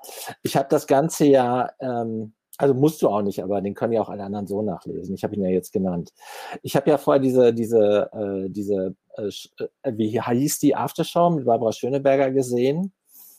Und äh, da hat Jendrik ja selbst gesagt, deshalb kann man das jetzt hier auch äh, ruhig sagen, dass er schon einen Kahn hat. Also er hat es ein bisschen anders gesagt, aber äh, er hatte, um das, was da auf ihn ähm, einstürmte, besser zu verarbeiten, sich halt den einen oder anderen, das eine oder andere Glas Wein gegönnt, whatever, ich weiß es nicht. Jedenfalls war es so äh, krass, dass Barbara das Interview äh, in der ihr eigenen eloquenten und äh, gleichzeitig bestimmten und auch äh, fürsorglichen Art und Weise dann verkürzt hat.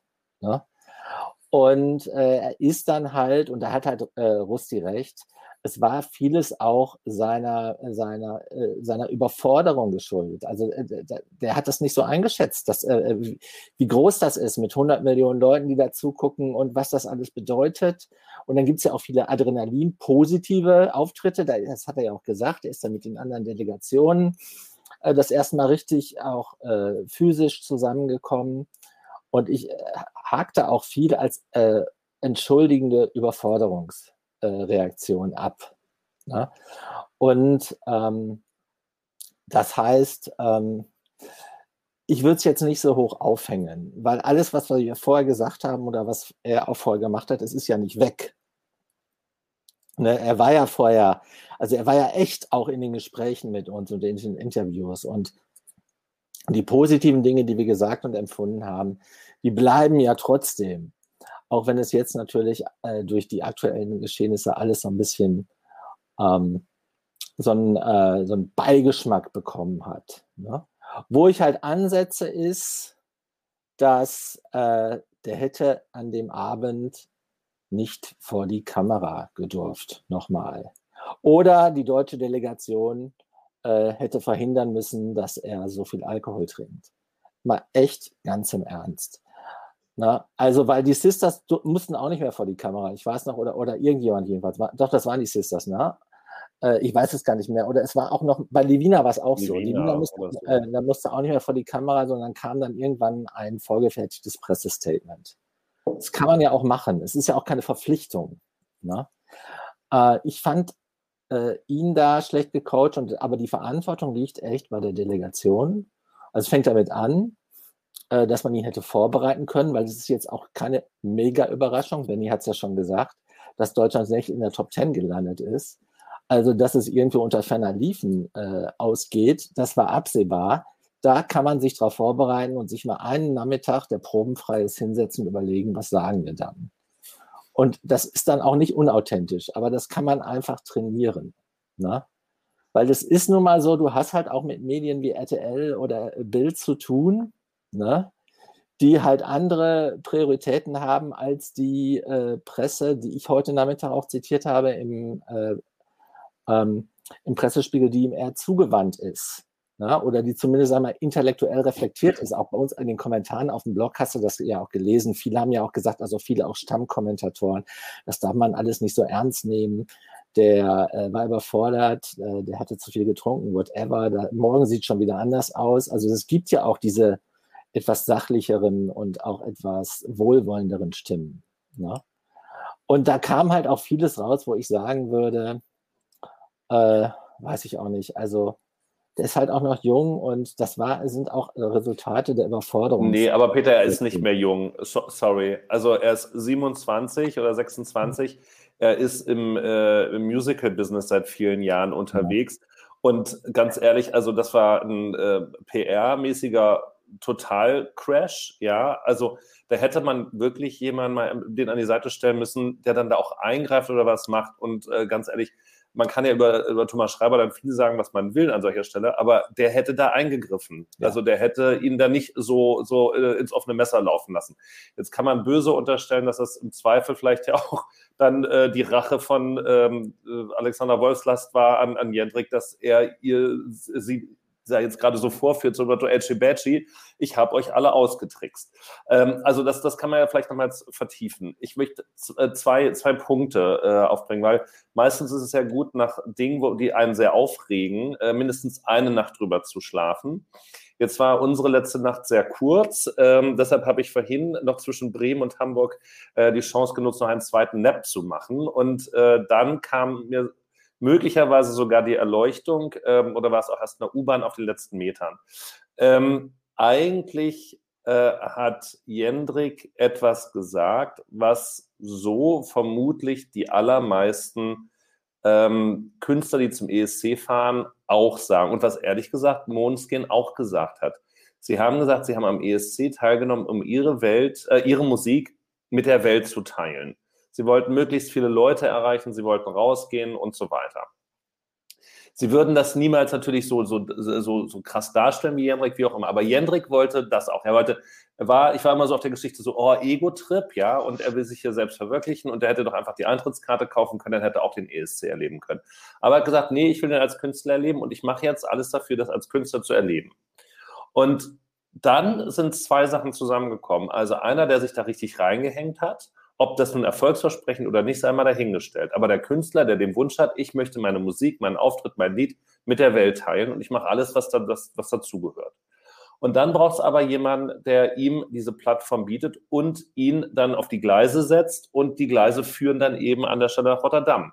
Und das ist das Auswahlsystem plus sämtliche Beteiligten im NDR, die dann nämlich komplett ausgetillt, ausgetickt sind nicht in der Lage gewesen Und angeschlossene sind, Vertragspartner, sorry, wenn ich genau, das noch ergänze. Ja, genau. Und, und angeschlossene Vertragspartner und nicht in der Lage gewesen sind, das vernünftig einzuschätzen. Das, was da passiert ist, äh, ist 100% der Fehler des NDR und dann eben noch von Simon Kucher und allen, die mit dazugehören. Man hat gedacht, man hat jetzt hier dieses todsichere System, auf das man immer alles schieben kann. Wir haben 11,82 Punkte, irgendwas. Ja, lacht doch drüber. Ähm, das funktioniert halt nicht. Es, es, äh, es geht nicht. Also da braucht man keinen Statistikkurs, nicht mal Statistik 1 braucht man dafür, um festzustellen, dass das Auswahlsystem, so wie es hier in Deutschland praktiziert wird, nicht funktioniert. Also wie, wie wollen die jetzt 100 Fälle machen, um dann zu sehen, dass es in 98 Fällen nicht funktioniert oder wie oder 90 Fällen? Ich verstehe das nicht. Man muss doch da dann auch mal wirklich sagen, hier, wir müssen jetzt mal Schluss machen oder einen anderen Weg suchen.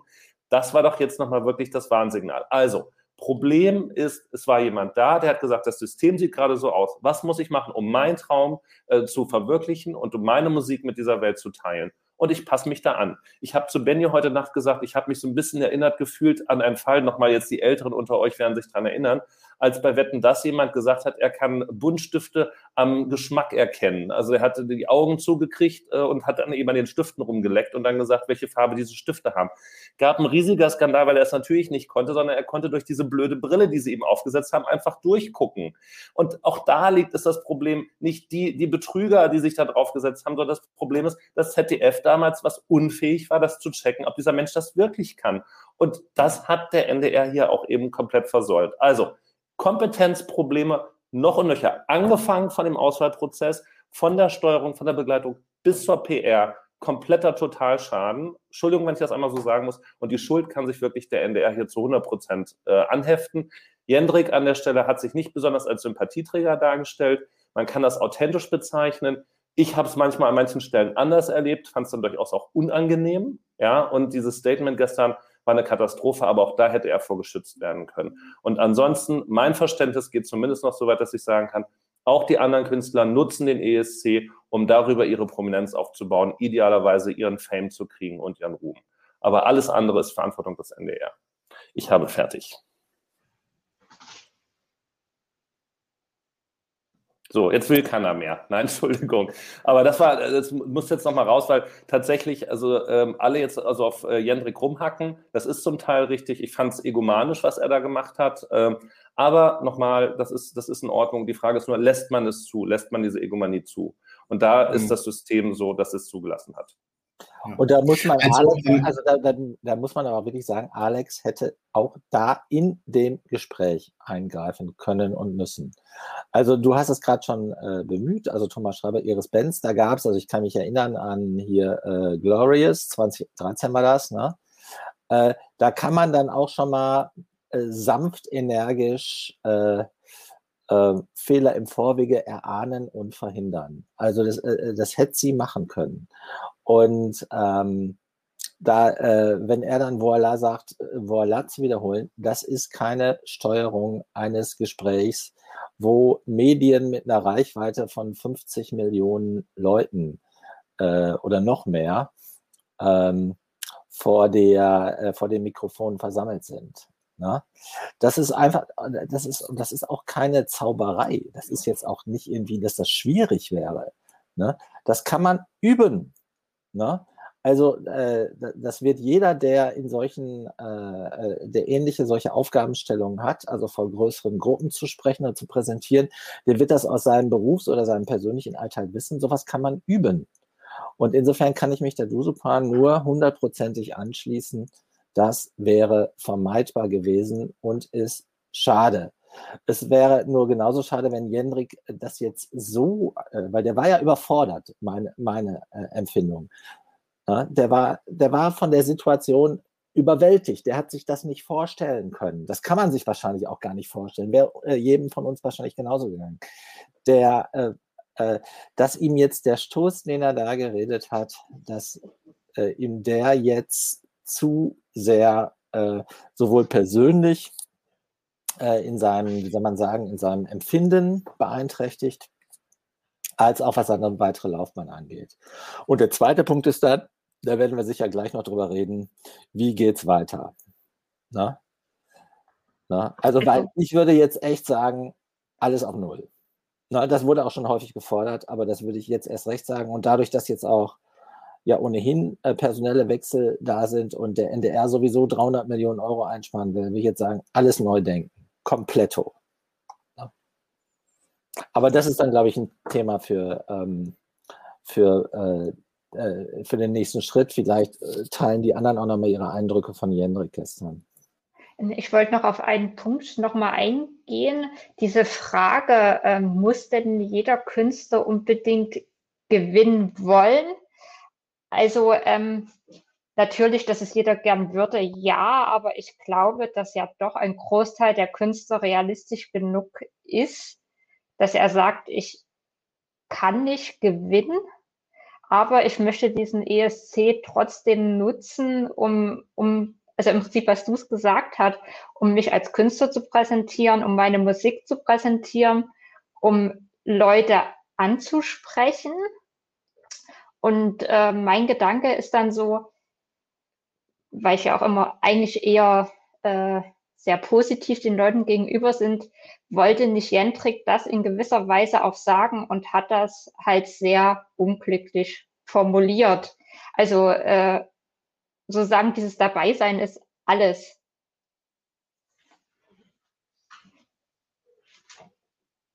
Ja, der, der hatte einen Kahn. Und dann kriegst du die Dinge nicht mehr so überzeugend rüber, wie du, wie sie dir eigentlich, wie du sie eigentlich transportieren willst. Ja, das hat er ja auch selbst gesagt. Also bei Barbara Schöneberger hat er gemerkt, wie er sich ständig verstolpert. Er hat gesagt, tut mir leid, ich bin schon angeschickert oder so. Und sie hat auch sofort darauf reagiert. Und sie war auch nicht gebrieft. Also die ist nur Profi.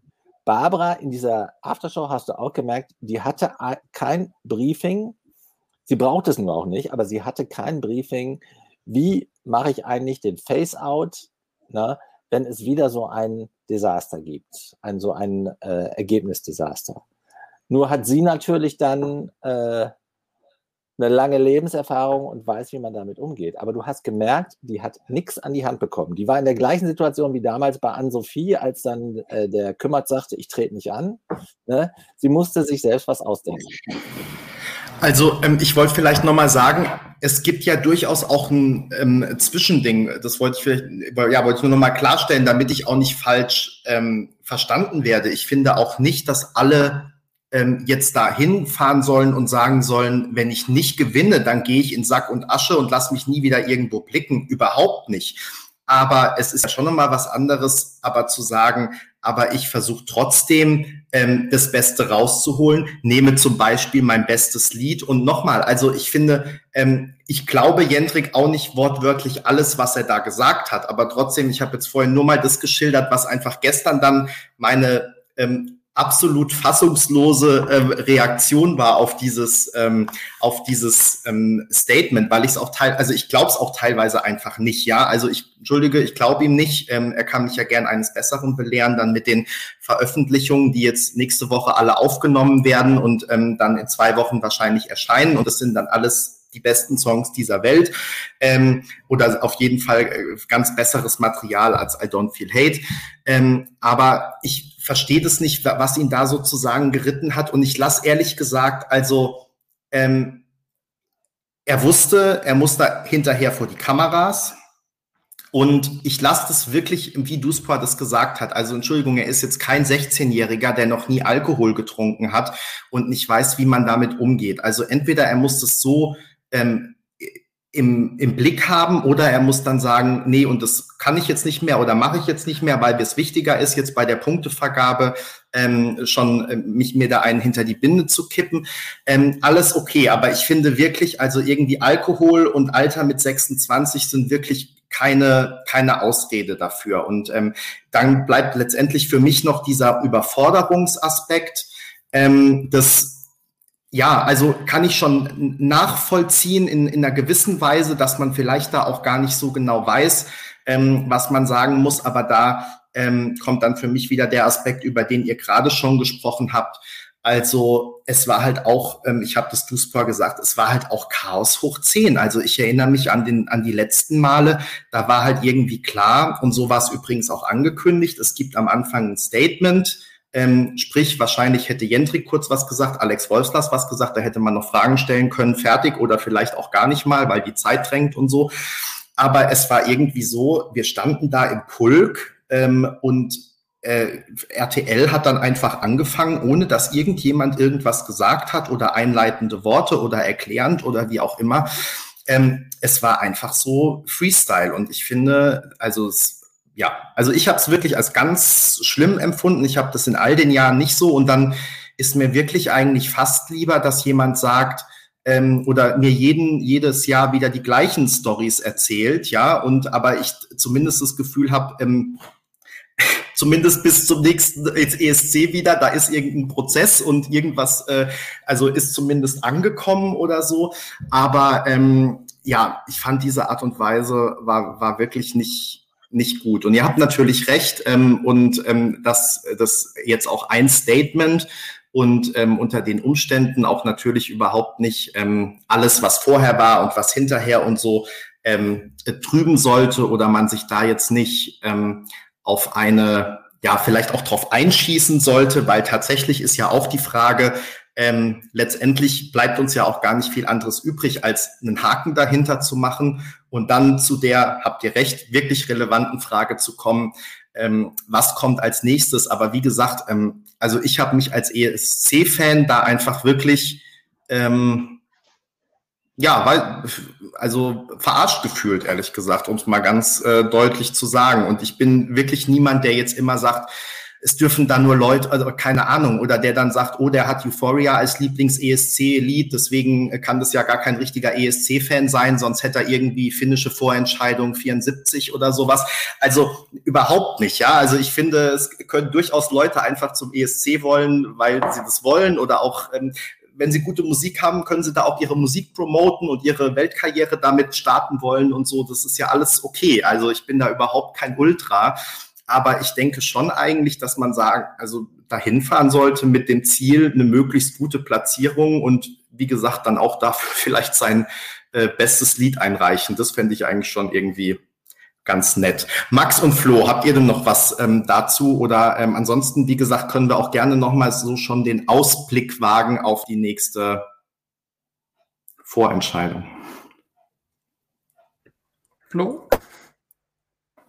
Ja, äh, vielleicht ein Punkt, äh, der vielleicht auch so ein bisschen überleitet, weil mir das so irgendwie ja so ins, in den Kopf äh, gebrannt ist, weil ich das dann auch alles, ich bin dann also nach dem, nach dem Live-Blog dann auch rechtzeitig ins Bett gegangen, weil ich dann doch auch müde gewesen bin. Deshalb habe ich das gar nicht mehr, das war ja alles spät in der Nacht dann gar nicht mehr so mitbekommen, beziehungsweise erst am heutigen Morgen dann auch alles in der Gruppe bei uns gelesen und so. Und ähm, ja, also sag mal, auf das Inhaltliche will ich jetzt auch gar nicht mehr so eingehen und wie man das, äh, wie man was auslegen kann, was dem Alkohol geschuldet ist und so weiter.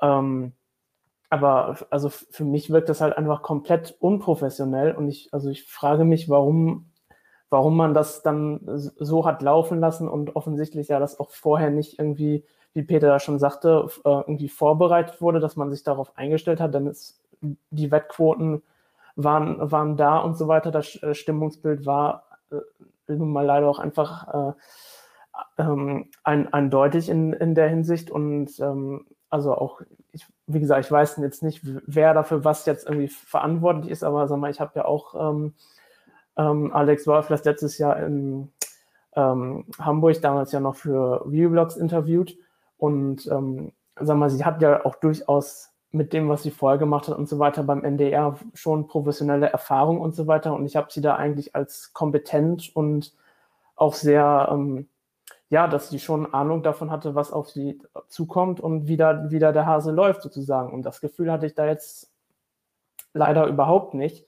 Und das wirft dann natürlich schon die Frage auf, auch mit Blick jetzt darauf, wie es weitergehen soll. Ähm, ich will jetzt niemanden zum, zum Rücktritt auffordern, aber also man ist ja natürlich schon die Frage, ähm, mit, dem, mit den Leuten, die jetzt ähm, das nächste Jahr angehen sollen, äh, wie man das äh, jetzt, jetzt machen soll. Ne? Also ob das dann auch wirklich überhaupt jetzt einfach so umsetzbar ist, ob man eben einfach so jetzt zur Tagesordnung übergehen kann. Und ähm, ich glaube, es war ja doch eigentlich sogar schon so, dass man sich schon für das nächste Auswahlverfahren irgendwie schon bewerben konnte oder so.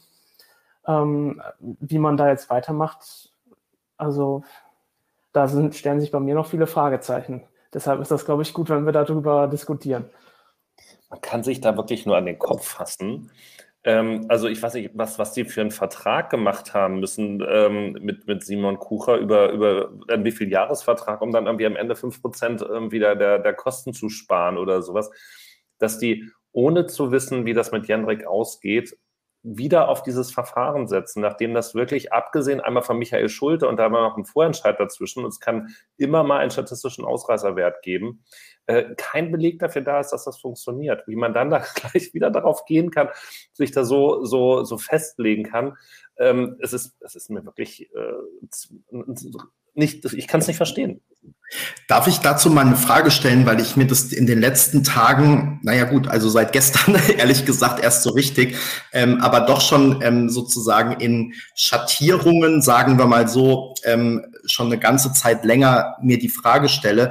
Also genau, wir wissen natürlich, zweimal ist es schiefgegangen, einmal hat es geklappt bei Ben Dolic. Wissen wir es nicht genau, weil der Song relativ gut ankam. Alles, was wir aus der Elbphilharmonie und auch vom Free ESC wissen, ähm, kann man, glaube ich, davon ausgehen, dass es nicht die erhoffte Top-10-Platzierung gewesen wäre, aber das ist äh, Nebel von Norwegen, deswegen klammern wir das vielleicht aus.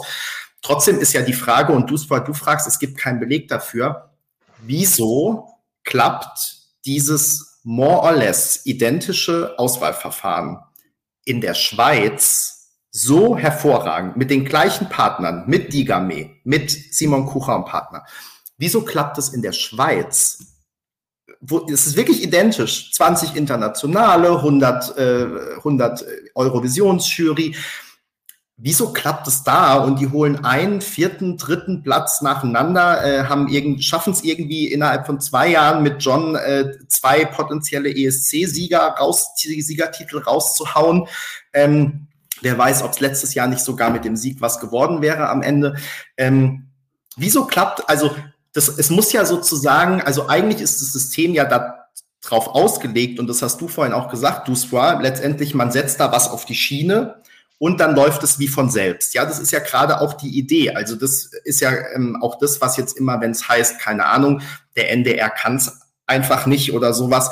Ähm, eigentlich hat der NDR damit ja gar nichts mehr zu tun. Also der muss sozusagen keine Songs auswählen, keine Künstler auswählen, das wird ihm alles abgenommen.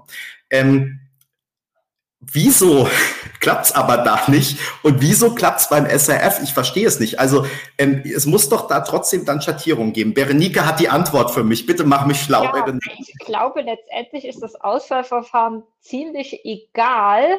Was das Entscheidende ist, was im Pool am Anfang drin ist. Und Vorentscheide mit Televotern, die gehen manchmal schief, die können vollkommen daneben liegen. Und genauso bei allen anderen Verfahren, wenn sozusagen da am Anfang nicht der Sieger dabei ist, kann das Verfahren sein, wie es will. Natürlich gibt es vielleicht Abstufungen, wer letztendlich äh, gewinnt, aber auch die Schweiz, vielleicht hatten sie zweimal Glück und es waren halt super Bewerber dabei und dann funktioniert auch das Verfahren. Bei uns genauso. Also wären zwei super tolle Leute dabei, hätte das Verfahren funktioniert, aber vielleicht nicht, weil das Verfahren an sich funktioniert, sondern weil halt ähm, das richtige Ausgangsmaterial dabei war. Ich nenne es mal Ausgangsmaterial, aber ihr wisst, was ich meine.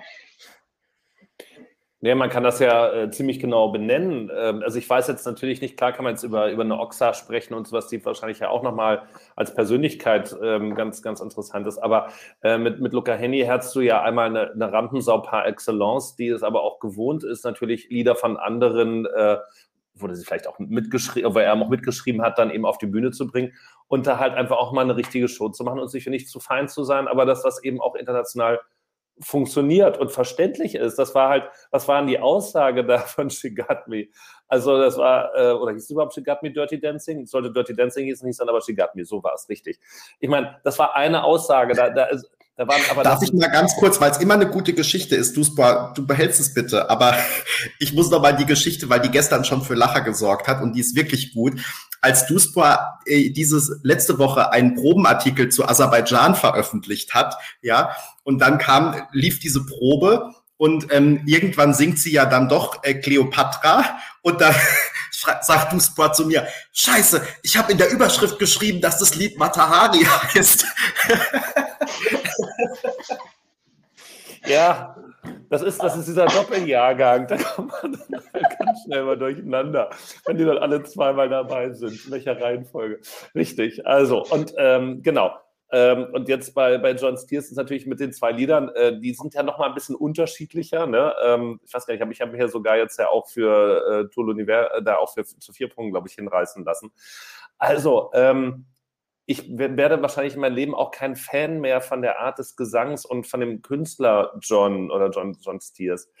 Aber das ist halt auch eine Type mit einer, mit einer Art der, der Ausstrahlung und Stimmgewalt, die, Entschuldigung, mit Jendrik nicht zu vergleichen ist.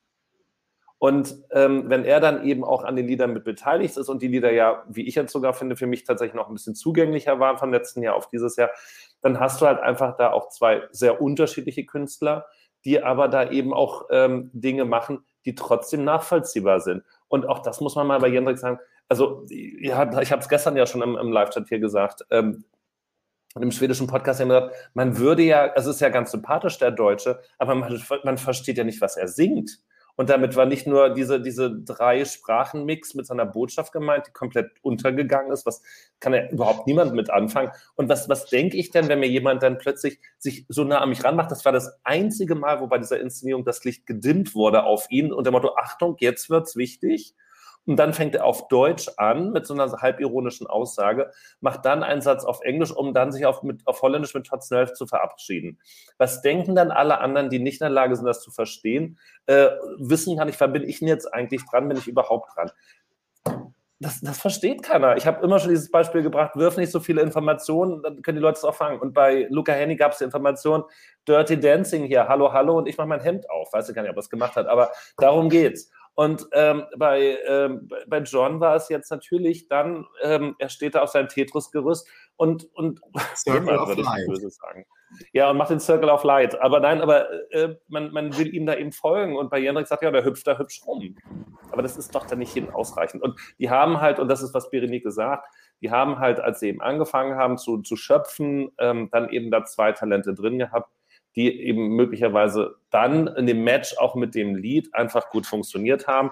Und bei Ben Dolic haben wir gesehen, wie auch Match zwischen Lied und Künstler und Künstlerfähigkeiten komplett in die Hose geht.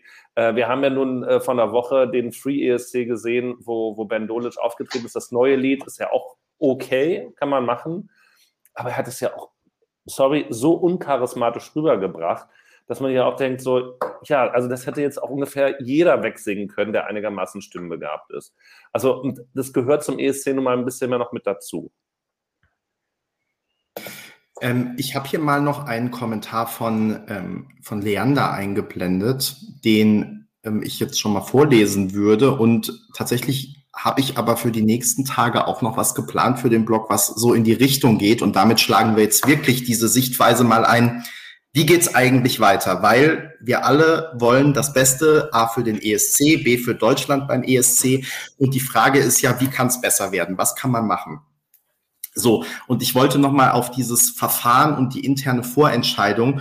Und ich glaube tatsächlich, nach allem, was ich sozusagen auch von, ähm, äh, von den Juries und so gehört habe, dass es, dass es wirklich das Problem war. Also, dass es am Ende viele Songs waren, die nicht ESC geeignet waren, wo die Künstler mehr oder weniger in Eigenregie innerhalb von einer Woche eine Performance auf die Bühne bringen mussten, ähm, was in vielen Fällen bedeutet hat, ich suche mir halt ein schönes Outfit und dann stehe ich auf der Bühne und klar, dass da jemand mit Jendrik, mit einer fertigen Performance, mit vier Freundinnen, die alle Musical-Darstellerinnen sind und mit einem Hand- oder Mittelfingerkostüm damals noch, ähm, dass der da einen Vorteil hat, das ist ja vollkommen klar.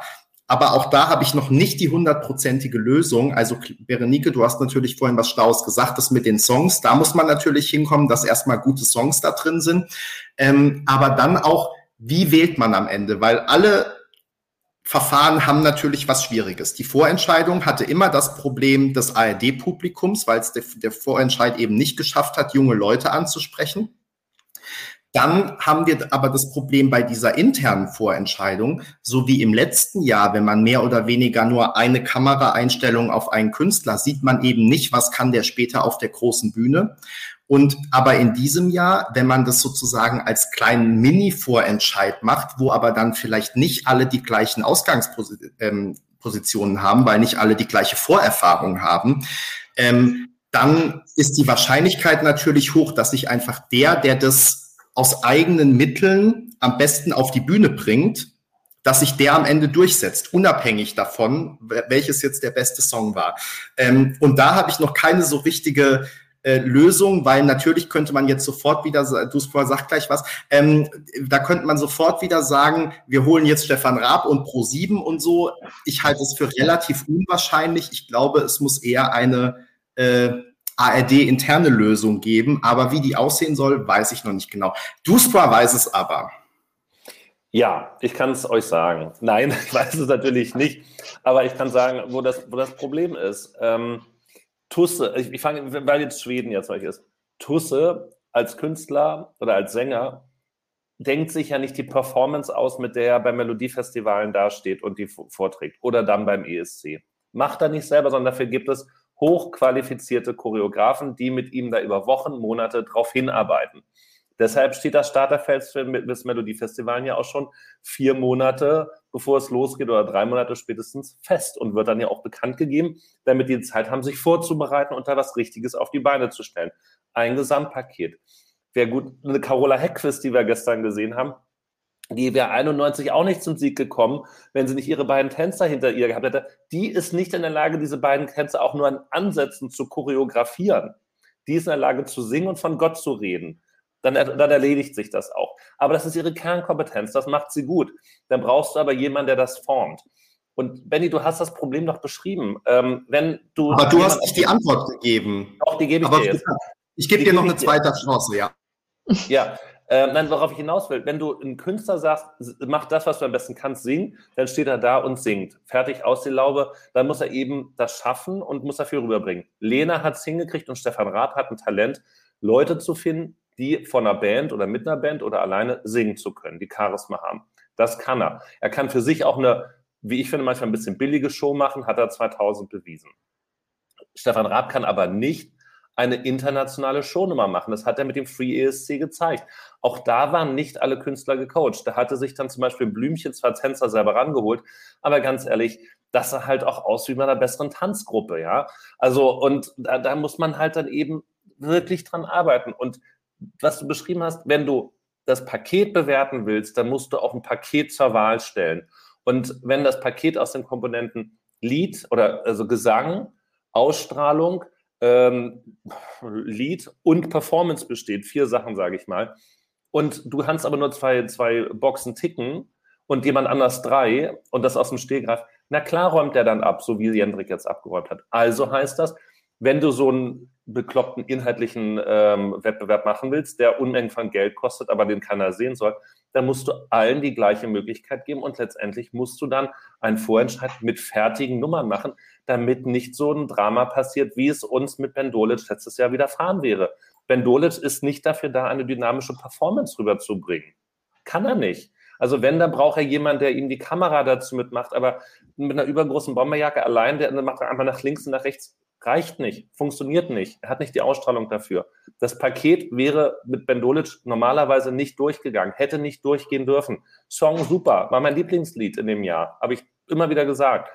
In der Kombination mit der Darstellung funktioniert nicht. Du musst die fertigen Performances vergleichen. Nur dann kannst du da tatsächlich auch richtig ausschöpfen. Und das genau, ist und da kommen, ja, und da kommen wir ja auch zur Quadratur des Kreises, weil du jetzt, also ich gebe dir ja mit allem recht, was du sagst, aber es war eigentlich nicht mein Problem, weil ähm, die Sache, also die, das Problem ist ja, dass aktuell soll es keine Vorentscheidung geben, ja, damit das Publikum nicht mitbestimmen kann, sondern nur die, die sich aus, vermeintlich auskennen, nochmal eine ganz andere Diskussionsebene, aber da, das lassen wir jetzt mal außen vor vielleicht für den Moment.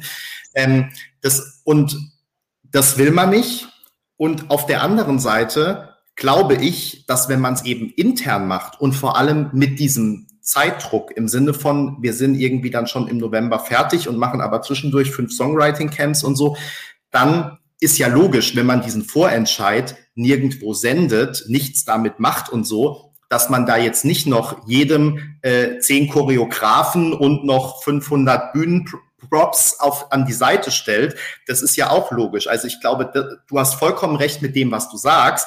Und dann sind wir vielleicht auch schon bei der Lösung, ähm, nämlich das, was du sagst, das vollkommene Gesamtpaket kriegst du eben nur, wenn du die Leute bei einer Vorentscheidung auf die Bühne stellst.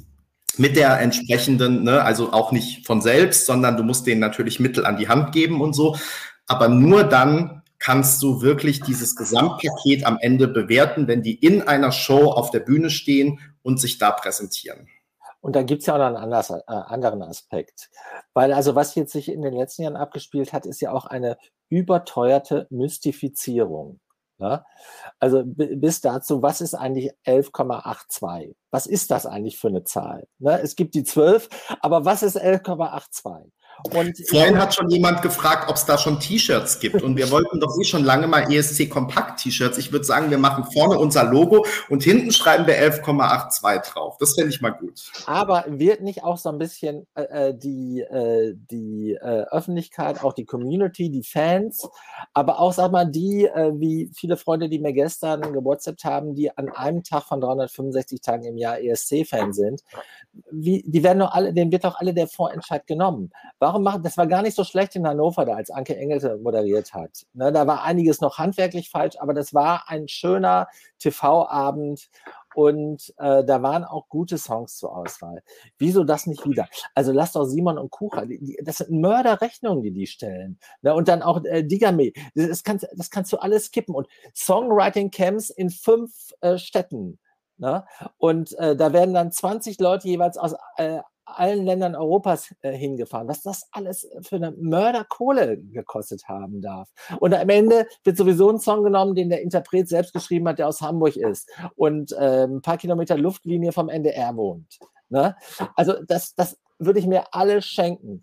Dafür einen schönen Donnerstagabend. Und selbst wenn der nur 4 Millionen oder 5 Millionen Einschaltquote hat, und da gibt es dann halt Songs zur Auswahl, dann muss halt irgendwie dahin kommen. Und das geht mit einem vernünftigen Marketing und geht mit einer vernünftigen Öffentlichkeitsarbeit und geht, wenn tatsächlich äh, die ARD ist groß, die ARD hat Radio, die ARD hat viele digitale Engagements, wenn da alle mitziehen, kann man das wunderbar kuschelig machen, wie das äh, in Schweden und in vielen anderen Ländern, ich will jetzt gar nicht Schweden ständig bemühen, auch gelingt. Ne? Äh, ja, dann, also es ist ja sogar, Peter, Entschuldigung, wenn ich hier in die Parade fahre, aber das ist ja sogar in Norwegen auch besser gelungen. Die haben 25 Acts da auf die Bahn gebracht da, und die waren ja, die waren ja besser choreografiert als das, was wir mit dem teuersten öffentlich-rechtlichen System der Welt. Es ist nochmal, da, da fließen jedes Jahr 8 Milliarden Euro rein.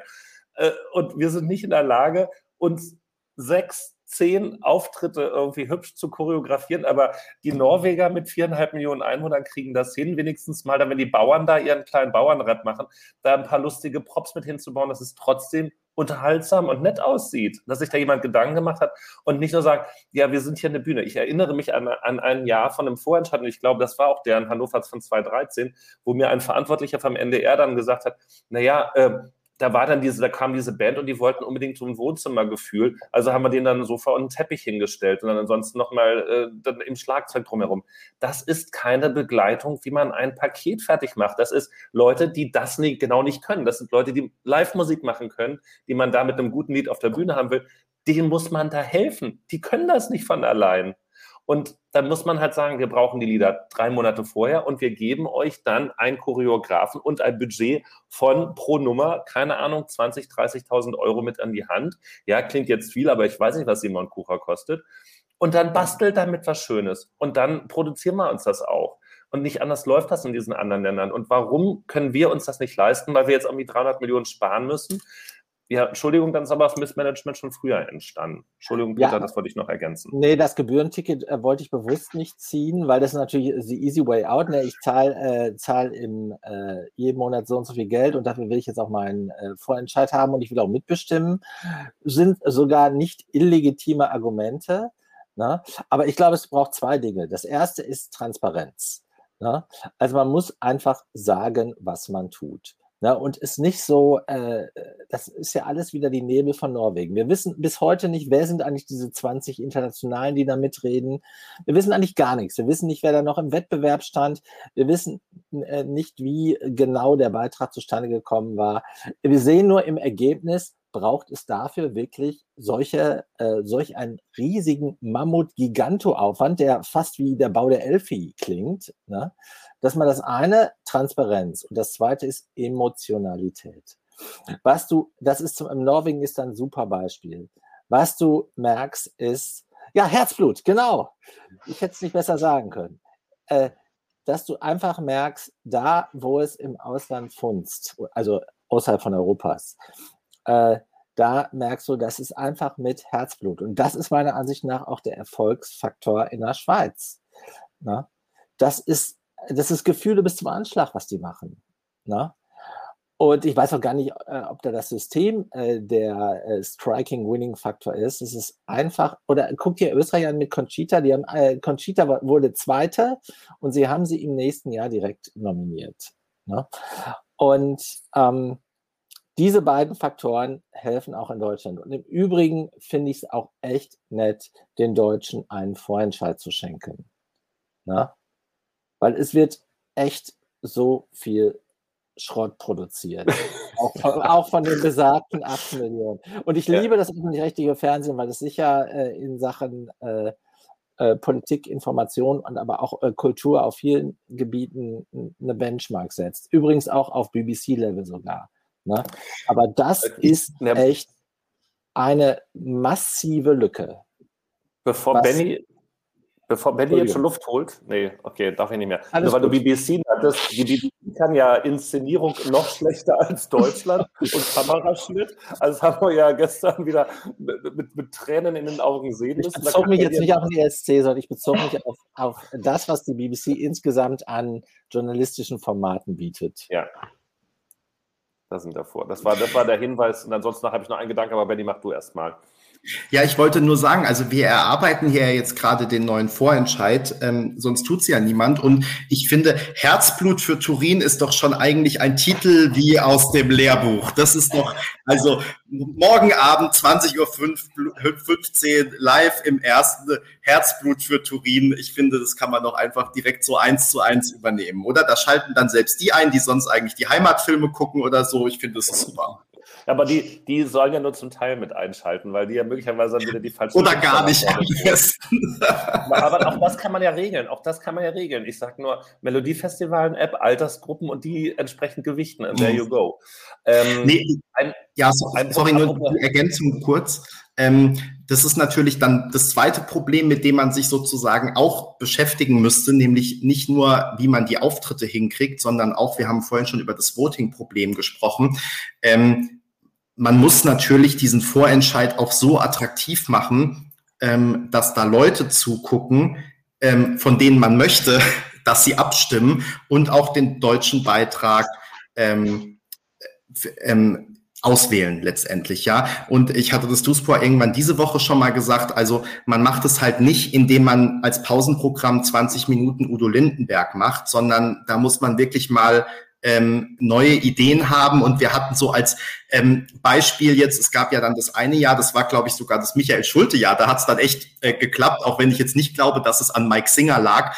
Aber ich meine, da sind wir da zur Halle gekommen und da standen plötzlich die Mike Singer-Fans vor der Halle. Ja, also ich sag mal, man kann da durchaus auch mit vergleichsweise wenig Aufwand, also indem man zum Beispiel mal so Pausen-Acts oder eben auch so eine Art von Act ähm, mit in den Vorentscheid integriert ähm, oder macht doch mal irgendwie jüngere Moderatoren oder so. Also ich glaube, man kann, da gibt's schon diverse Stellschrauben und äh, hoffentlich wissen das alle, die beim Fernsehen arbeiten, noch viel besser als ich. Also ich habe jetzt sozusagen hier drei Ideen schnell mal in einer Sekunde, ähm, aber da gibt's ja bestimmt viel bessere ähm, Mechanismen, wie man das eigentlich angehen könnte. Weil das müsste man natürlich parallel ähm, tatsächlich machen, dass man einfach schafft, eine jüngere Zielgruppe, die, die im Zweifel dann sogar auch ähm, den ESC guckt, was uns ja zumindest so gesagt wurde, oder die sind, die beim ESC abstimmen, ähm, dass die eben auch den Vorentscheid gucken und dementsprechend auch den Act für Deutschland mitwählen. Und im Übrigen ist es hyperarrogant und fast sogar unappetitlich, ständig zu sagen, wir dürfen auf keinen Fall das ARD-Publikum abstimmen lassen, weil das ARD-Publikum, das hängt ja sowieso nur in Altenheim rum und die haben eh keine Ahnung, dass viel aber, zum Freunde ja, Peter, das ist aber, das ist statistisch nachgewiesen, dass das so ist. Also das Durchschnittsalter der, der ARD liegt, ich glaube, bei 62 oder sonst mittlerweile Aber du hast es doch gerade Jahren. gesagt, dass man da auch Regulative schaffen kann. Man kann doch auch über bestimmte Filter äh, und äh, die Schwedens machen es ja auch. Ich will das jetzt nicht alles nochmal in epischer weiter ausführen. Jedenfalls finde ich ein Publikumsinvolvement in dem Faktor Herzblut, wie wir es gerade festgelegt haben, unbedingt notwendig und sinnvoll. Und du kannst ja noch eine Jury dem zur Seite stellen. Und du kannst auch äh, Spokesperson, wie, wie, wie, du das auch schon mal gehabt hast, für die einzelnen Acts nominieren. Aber du darfst das finde ich die äh, Fans und auch die Zuschauer, die sich dafür interessieren, nicht um den Vorentscheid betrügen. Und erst recht nicht mit so einem Verfahren, was fünfmal teurer ist, als mal eben Vorentscheid in Hannover ja. in der Prozac Arena zu organisieren. Ja. Die auch damals schon TUI Arena hieß, aber auch die könnte man nehmen. genau. aber da siehst, da siehst du mal, wie lange ich schon mit diesem Ding zu tun haben. Äh, und ich möchte zum Thema Herzblut noch mit ergänzen. Ähm, und das ist jetzt, äh, ich würde mir ja an, an einer Stelle wünschen, auch wenn ich wahrscheinlich jetzt dann verdammt äh, wäre, dass beim NDR sich jemand die Zeit nimmt und unsere Sendung möglicherweise mit ja, Geschwindigkeit 1,5 sich mal anguckt. Who knows? Ähm, es, es, ist ja ganz interessant. Wir können auch ein Kurzkonzept liefern. Das soll jetzt nicht das Problem sein. Richtig, wir bieten das an natürlich. Von ESC Kompakt. Manchmal auch mal mit T-Shirt, wo 11,82 hinten drauf steht. Also, ähm, das Herzblut, ähm, das finde ich nochmal eine, eine überlegenswerte Sache. Ähm, der öffentlich-rechtliche Rundfunk ist ja zwar keine Behörde, verhält sich aber so wie eine Behörde. Und, das muss man leider auch mal so sagen, äh, wer da halt einmal als Fester drin ist, versucht da idealerweise auch zu bleiben. Insofern hohe Anerkennung für Linda Zerwakis, die sich da rausgenommen hat, wobei ich nicht weiß, ob sie als Freie auch Tagesschausprecherin war. Ähm, ansonsten versucht man da zu bleiben und dann ist eben der ESC ein Bestandteil von vielen, um die man sich im Laufe eines Jahres kümmern muss. Ähm, die Frage ist, wo geht da dein Herzblut hin? Und, Entschuldigung, ähm, Alex Wolfslast, ich weiß nicht, ob dein Herzblut dann in der größten Form zum ESC geht. Und da ist zum Beispiel auch, Entschuldigung, wenn ich Schweden nochmal bringe, aber Christa Björkmann war nach meinem Wissensstand zu keinem Zeitpunkt fester Mitarbeiter vom schwedischen Fernsehen. Er war immer als Projektmitarbeiter angestellt für das Melodiefestival. Erst auf ein paar Monatsbasis im Jahr und dann später eben das ganze Jahr, weil sich eben dieser Zirkus so riesig entwickelt hat. Ähm, ihr habt gesagt, in der Schweiz gibt es Leute, da gibt es ja gerade möglicherweise den Wechsel von den, von den Head of Delegations, die das eben auch wirklich mit Herzblut betreiben. Ähm, möglicherweise gibt es ja auch in Deutschland äh, freie Leute, die den ESC stärker mit Herzblut begleiten können, die nicht vielleicht nur wie wir verquaste Fans sind, sondern tatsächlich auch noch ein paar mehr Kontakte mitbringen in die Musikbranche und so weiter. Äh, warum dann nicht mal mit solchen Freien arbeiten, anstatt sich dann wirklich für, ich weiß nicht wie viel, zehn und hunderttausende von Euro, dann da so eine statistische Bude wie Simon Kucher ranzuhängen, die von Musik wirklich so viel Verständnis haben, wie der Computer, der die Musik digitalisiert. Also viel mehr ist doch da jetzt wirklich nicht. Und holt euch mal jemanden, leistet euch mal jemanden, der da frei ist, der damit umgehen kann, der Verständnis hat, der vielleicht auch das Thema anders humorvoll aufzieht als eine Barbara Schöneberger, die dann zwei Tage vorher, ach Quatsch, zwei Stunden vorher sich überlegt, ach, wir müssen ja noch eine lustige Eröffnungsnummer machen, wo wir den 17. Song, der letzter geworden ist von uns in den letzten 20 Jahren, ist jetzt übertrieben, ähm, dann nochmal irgendwie verballhorn, damit es auch ein bisschen selbstironisch wird. Nee, auch das kann man langfristig planen und dann wird so eine Show auch interessant, dann macht eine Show auch Spaß, sich die anzugucken. Ist es wirklich so kompliziert, da vernünftiges Fernsehen zu machen? Also ich glaube, jetzt müssen wir auch mal wirklich die junge Zielgruppe fragen, weil ähm, wir drei kratzen ja schon langsam äh, daran, dass oder ja äh, oder sind schon rausgefallen an der jungen Zielgruppe. Ich, ich, ich bin schon ARD-Kernzielgruppe. Genau. Peter, wenn du ganz nett bist, darfst du trotzdem mit abstimmen. Aber eigentlich wollen wir nicht, dass du die Vorentscheidung guckst. Ich wollte es nur noch mal gesagt haben. Ähm, Max und Flo, jetzt müsst ihr mal ran. Ihr seid ähm, ja unsere jungen Hüpfer, wie ihr gerne genannt werdet. Und ähm, ihr müsst uns jetzt mal sagen, wie wir es machen, dass eure Generation und noch die zehn Jahre jünger einschaltet. Kann ich kurz was zu den ähm, Max und Flo? Sag doch mal was. Ich habe das auch privat ein paar Mal bekommen.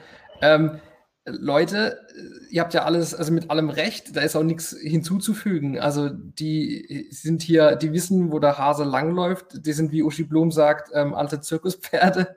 Und die haben, also da kann man sich nur anschließen. Also ich hätte da jetzt nicht arg viel ähm, mehr hinzufügen können. Einfach unterschreiben und ja, stimmt. Und habe auch, hab euch auch äh, mega gern zugehört jetzt und werde es mal nochmal anschauen. Und zu dem Vorentscheid dachte ich mir schon ähm, auf der ähm, Fahrt hierher, also wieder heim, ähm, dass ja das Konzept Vorentscheid in diesem Jahr so ein bisschen abgeräumt hat. Also sowohl Italien, Ukraine halt im letzten Jahr, Frankreich, Finnland. Ähm, das kann natürlich, das war halt in diesem Jahr so, kann sein, dass nächstes Jahr dann irgendwie äh, vier Direktnominierte in den Top 5 landen, aber es steht trotzdem sinnbildlich dafür. Und es hat auch sehr viele Vorteile auch für den äh, für den äh, Fernsehsender, weil man kann dann natürlich die, äh, die Schuld immer dem Publikum geben. Aber ähm, es gibt auch sehr viele Vorteile, wie zum Beispiel man, ähm, und jetzt kommt wieder das Wort Momentum, man kann einfach einen Hype aufbauen. Den hat man schon zum Beispiel bei allen unser Star für Staffeln äh, machen können. Ähm, selbst bei Roman Lob, äh, da war der Hype ja ein bisschen dann äh, äh, kleiner und er ist dann nur Zehnter geworden, aber es war trotzdem super. Also wäre auch ein Fan dafür. Ich habe leider keine, äh, keine, äh, keine perfekte Lösung für uns. Ich würde aber sowas wie ein Melodiefestival hier in Deutschland echt toll finden. Mit Halbfinale in Mannheim, Köln, Hamburg und Finale dann in Berlin. Das wäre echt super. Ich habe es Benny mal gesagt, als wir letztes Jahr zur Arena, zur Friends Arena gelaufen sind von, von der U-Bahn, weil man hat einfach äh, Melo-Lieder äh, gehört und Leute haben gesungen und man ist wie zum Fußball, also ja, zum Fußballstadion gelaufen. Leute hatten Schals, alles Mögliche. Und ich dachte mir, und ich, ich glaube, ne, ich habe zu Benny gemeint, das müssten wir doch in Deutschland auch hinkriegen. Wir, wir haben alles dazu. Wir haben, ich glaube, wir haben Fandom dazu, wir haben ähm, Stadien ja sowieso, überhaupt die Masse, die musikalische Masse, die musikalische Vielfalt. Wieso können wir das nicht? Und es muss auch, es kostet bestimmt nicht 350 Millionen oder sowas. Das kriegt man auch bestimmt billiger hin. Oder vielleicht, oder wir backen einfach am Anfang kleinere Brötchen und sagen, okay, wir machen so ein kleines Mello, dann hat halt mit zwei Halbfinalen und mit einem Finale dann und dann gucken wir einfach, wie es läuft. Wir haben jetzt da ein paar Mal geschaut, wie es mit dieser Mammut-Vorentscheid äh, ähm, gelaufen ist. Nicht so prickelnd. Lass doch mal was anderes probieren. Und das Problem bei mir ist, ich habe das Problem in Deutschland und in Spanien da genau das gleiche in Grün. Da lernt ja auch niemand irgendwie dazu. Also, und in Spanien würde ich auch also einen Vorentscheid spannend finden. Spannend zum Beispiel ein sowas wie der Bundesvision Song Contest, weil Spanien einfach weitläufiger ist und ähm, mehr Diskrepanz gibt zwischen Kanaren und Baskenland und Katalonien und sowas und keine Ahnung. Also ähm, ich finde es ich, ich find gut. Manche finden das natürlich immer so bemüht, sage ich mal, wenn man immer alles mit, mit Mello vergleicht. Aber ähm, ich finde deine Einschränkung ganz gut, dass man natürlich auch nicht von Anfang an oder vielleicht auch gar nicht jetzt unbedingt sechs Shows braucht. Aber ich finde, ähm, Norwegen hat es ja auch jetzt schon mal ganz gut gezeigt. Ja, dann hatten die halt von mir aus ähm, mal Halbfinale mit nur vier Acts zum Beispiel, die dann alle irgendwie regional waren. Und also da kann man sich ja schon was einfallen lassen. Und was halt aber, denke ich, das Wichtigste ist, und das, ihr habt vorhin schon mal die Vorentscheidung 2013 angesprochen. Ich fand auch, dass die super war. Aber dann hat Cascada nur den 18. Platz gemacht und man hat sofort wieder eingestampft. Und das finde ich ist halt auch irgendwie so ein Unding. Jetzt war das ja das Gleiche auch mit Michael Schulte. Dann hat es funktioniert. Dann hat man das Konzept im nächsten Jahr wieder geändert. Ähm, und dann äh, hat es bei Sister Sisters nicht funktioniert, dann hat man es wieder geändert, natürlich immer nur in Nuancen, aber dieses ständige, ähm, jedes Jahr muss es dann wieder geändert werden. Da würde ich, also man muss halt auch, wenn man sich dafür entscheidet, muss man sich klar sein, es ist ein Prozess und dann kann man auch nicht, wenn es zum Beispiel im ersten Jahr äh, schief geht und da bin ich dann vollkommen d'accord, wenn das eine super Vorentscheidung ist und dann ist der Platz äh, beim ESC halt im ersten oder auch im zweiten Jahr jetzt nicht der super Burner. Gut, aber vielleicht ist der Act dann trotzdem, hat in Deutschland zumindest einen Hit oder so, wenn man das ordentlich aufzieht. Und dann kann man das ja langsam ausbauen und aufbauen. Und ähm, das finde ich, würde ich mir einfach auch wünschen. Und wie gesagt, ob das jetzt dann zehn Vorentscheidungsrunden sind mit noch 50 Halbfinals oder so, oder ob das einfach nur zwei Shows sind oder drei oder von mir aus. Also ich finde, man kann, man kann auch mit einer einfach anfangen, aber einfach so dass es losgeht und dass man weiß, wo man hin will. Und ähm, ja. Zwei, zwei Gedanken noch dazu. Also bei Cascada, da war es ja dasselbe Problem gewesen, dass man gesagt hat, naja, wir haben jetzt den Act und das Einzige, was man noch geändert hat, war, dass man am Kleid ja noch ein bisschen was rumgedoktert hat und dann ja diese schreckliche Treppe, die mit der Idee, dass sie davon runtersteigt im Rauch und was weiß ich nicht, was alles nicht funktioniert hat. Wo waren da die vier Tänzer, die dieses Jahr immer mit dabei waren oder fünf im Zweifelsfall? Ich meine, das war eine Dance-Nummer, die wurde aber dann irgendwie ja, inszeniert wie, keine Ahnung, mir fällt jetzt gar kein passender Vergleich an. Also auch da fehlte dann das Letzte, wo man sagt, okay, jetzt haben wir die Nummer, jetzt lasst uns doch damit noch arbeiten und dann das Beste da eben rausholen. Ähm, erster Gedanke. Zweiter Gedanke, was äh, hier tauchten eben schon nochmal wieder Namen auf, die mir das ähm, Schaudern äh, rüberbrachten, was aber ja immer ein gutes Zeichen ist für den äh, Erfolg, potenziellen Erfolg beim ESC, wenn mir Künstler oder Acts äh, das Schaudern über, die, die, über den Körper treiben oder über die Haut. Äh, Lily Among Clouds war dabei, wie hieß hier der Langhaarige mit der, mit der, mit der Gitarre zum Beispiel oder der, der auf dem Klavier gespielt hat, dieser Rüg zum Beispiel. So diese ganzen Leute, die ja, wo immer gesagt wird, wir brauchen das, was kantig ist und wie auch immer. Ich glaube nicht, dass die alle aufgehört haben, jetzt Musik zu machen, ja. Die sind dann ja durchaus auch, ähm, die haben ja Anerkennung gefunden, auch bei den internationalen Fanforen. Also wenn sich mal die internationalen ESC-Fans Mühe machen, mal nach Deutschland zu gucken, weil die Erwartungshaltung ist da ja relativ gering. Aber zu diesem Zeitpunkt gab es da ja durchaus auch Leute, die sich plötzlich dafür interessiert haben, was da zu finden war. Und dann ist ja die Frage, warum arbeitet man tatsächlich da nicht mit weiter? Also äh, am Ende ist es so, wie er es sagt. Also bei diesem Vorentscheidkonzept können dann eben nochmal die Perle, besondere Perle gefunden werden. Es kann halt auch mal ein Prominent mit dabei sein, dann ist für einen noch nicht die Zeit reif. Aber dann hat er eben den zweiten oder dritten Anlauf möglicherweise bei mit dabei zu sein. Das ist in allen anderen Ländern normal. Und auch äh, so, eine, so eine Destiny, äh, um jetzt nochmal wieder nach Malta zu gehen, würde wahrscheinlich auch nochmal oder zweimal bei einem, bei einem Vorentscheid mitmachen, einfach weil sie dahin will. Samantha Tina siebenmal und Satz davon, letzte im Halbfinale. Kann passieren. Ähm, aber hat sich eben durchgesetzt und sie konnte sich entwickeln damit und dann eben auch, ja, Chancen, Personenformat geben, die, die dann eben mit dabei sind, Leute wählen zu lassen und dann aber auch nicht zu sagen, so das ist jetzt unser Eck, sondern damit im Zweifel weiterarbeiten oder sich halt eben stellen, dass vorher die Nummer schon so ist, dass sie auf der Bühne stehen kann. das haben wir in dieser Vorentscheidssaison tausendmal diskutiert und The Roop ist dafür zum Beispiel das beste Beispiel, ähm, wo die Nummer da ist zur Vorentscheidung und eins zu eins kannst du sie auf die ESC-Bühne spielen. Stellen. Das, damit, damit machst du halt alles andere auch platt und dann funktioniert es aber auch.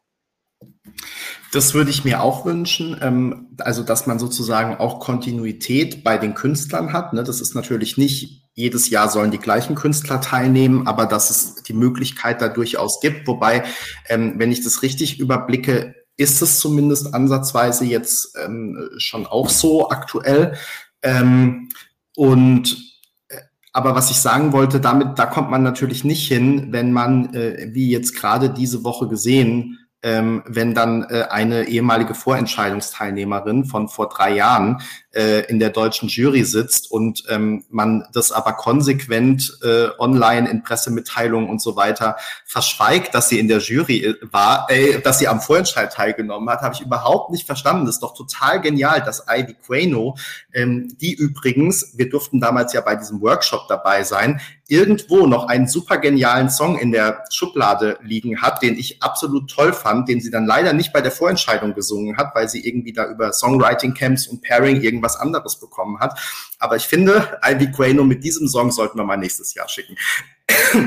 Äh, lange Rede, kurzer Sinn, aber also wirklich sozusagen auch stolz darauf zu sein, wer war schon beim Vorentscheid. Und ich meine, heute haben wir jetzt diese, jetzt machen wir nicht noch ein Thema auf vielleicht, aber das passt ja dazu, ne? Also, dass Ben Dolic jetzt heute zum Beispiel auf Twitter geschrieben hat, er hätte sich gefreut, wenn er zum Beispiel für die Pre-Show, für den Countdown angefragt worden wäre.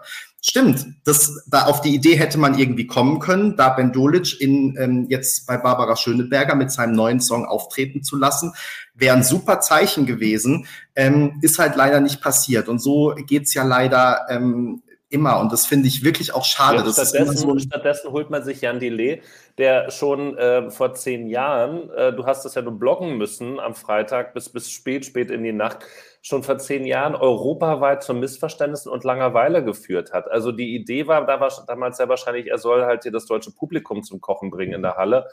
Das war aber auch eine Altersfrage.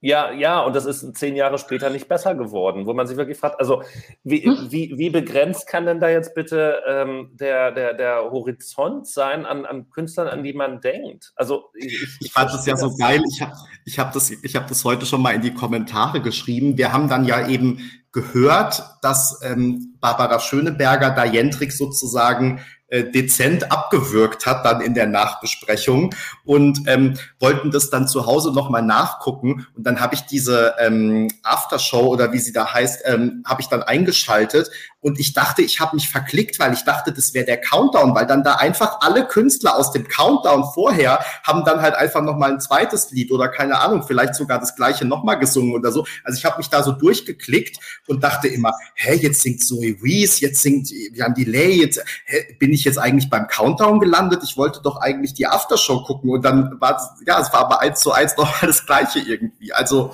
ja, naja.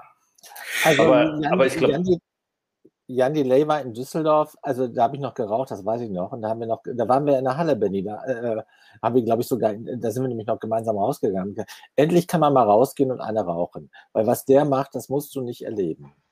Flo, lass mich noch mal ganz schnell Flo was fragen. Also ja, gleich, aber ich wollte nur noch mal sagen, weil ihr habt das jetzt beide schon gesagt und ich glaube, also euer Musikgeschmack ist bestimmt der tollste auf der Welt, aber vielleicht hat er auch einige Defizite, weil ähm, ich tatsächlich finde, und ich habe das jetzt nochmal gesehen, wie auch so die Stimmung teilweise in der Halle war. Ich habe es dann sogar in den Live-Blog geschrieben, aber es hat niemand in den Kommentaren reagiert. Deswegen glaube ich, dass es niemand gesehen hat, dass tatsächlich ich einmal ganz schön im Bild tanzend zu Jan Delay zu sehen war. Sah ich noch ein bisschen anders aus, aber wer will, kann sich das nochmal angucken und vielleicht findet ihr die Stelle, in der ich dann tanzend zu klar von Jan Delay zu sehen bin. Also ich fand's super. Also das werden wir, das ma- mag ich noch kurz sagen, das werden wir im Laufe dieses Sommers mit allen ESC-Kompaktlesern teilen. Weil ich bin gerade dabei, ich habe dir neulich ja schon mal ein Bild geschickt, Benny, bin gerade dabei, bei mir im Fotoarchiv aufzuräumen. Und dann tauchen auch die ganzen Bilder aus der Zeit noch wieder auf. Und da werden wir dann, Benny, und da hattest du die Anna Rossinelli äh, Dingenskirchen Fahne auf der Backe. Da werden wir dann Benny. Damals wie heute Schweiz-Anhänger, genau. Genau, Benny, wie er damals aussah äh, äh, sehen. Aber sag mir mal, äh, Max, Flo, euch beide wollte ich noch mal fragen. Wie, äh, wir, wir diskutieren jetzt mit großer Leidenschaft über Transparenz und äh, Emotionalität beim deutschen VW. Wie, wie, wie wichtig ist denn für euch? Also äh, ich so oldschool sage immer, ein ESC ohne deutschen VW ist eigentlich ein No-Go. Wie wichtig ist denn das für euch? Also wäre es für euch auch okay, wir schicken einen coolen Song und das war's?